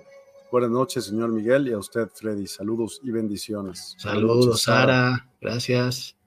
Laura Hernández, Amador. Gracias, gracias, gracias. Maki Castillo, gracias por compartir. Eh, gracias a ti, Maki. Ofelia Sotelo, gracias. Muy, muy agradecida. Y pues a todos muchísimas gracias. El link ya lo tienen ahí mismo en, dentro de cualquier plataforma que que están de donde lo estén viendo, ya sea en YouTube o LinkedIn o Facebook o Twitch o Twitter. y bueno, en los podcasts trataremos de ponerlo de alguna manera Gloria, mira, Gloria, eh, Gloria, Gloria, ¿cómo estás, Gloria? Qué gusto que estás acá, Gloria. te es, saludó hace es, una, e, ella estuvo solucionando unas cuestiones personales conmigo en línea, vive en Los Ángeles, es mexicana y es maravillosa, Gloria, su compromiso y su deseo de, de aprender y de crecer. ¿eh? La felicito. Qué bueno que estás por acá, Gloria. Un, abrazo, un saludo. Un abrazo, Gloria. Y cuéntanos un poco cómo te fue en esa terapia para que les podamos eh, platicar a todas las personas que nos están viendo, por favor, eh, Gloria. Ah, Gloria. Carmen Vilchis, gracias, linda noche. Gracias a ti, Carmen. Pati Martínez, muchas gracias. Buenas noches. Gracias a ti, Pati. Lulu Metzán, gracias por compartir temas tan interesantes, hermosa meditación Vamos por el curso. Saludos y abrazos a todos. Saludos, gracias, como siempre. Avidom, gracias por compartir y por la meditación. Avi, Avi también. Avi, un abrazote, qué gusto verte. Órale. Vientos. Verónica Rivera, gracias Freddy por la plática y la meditación. Oh, Verónica, ¿cómo estás? Bien, qué chévere. Qué gusto, con razón se siente uno en casa. Dice Gloria Hernández. Excelente. Órale, ahí, muy bien. mucho aprendizaje, padrísimo. Muy bien, muy bien. Tomen el curso. Wow. Pues sí, mil, gracias, Freddy, de verdad. órale. Gracias a ti, mano, y gracias a todos. ¿Sale? Gracias y que tengan todos una excelente noche. Eh, pásense a dar una vuelta, eh, usen el cupón, está buenísimo el curso. Espero que les haga sentido y bueno, pues esta plática de todos modos se queda eh, siempre por todas las plataformas. Así que nos vemos el día de mañana. Te agradezco enormemente tu tiempo y siempre es agradable el que vengas y platiquemos. Mil, mil gracias, Freddy. Gracias, Manu, muy amable. Un abrazo a todos. Bonita vida. Bye, bye, go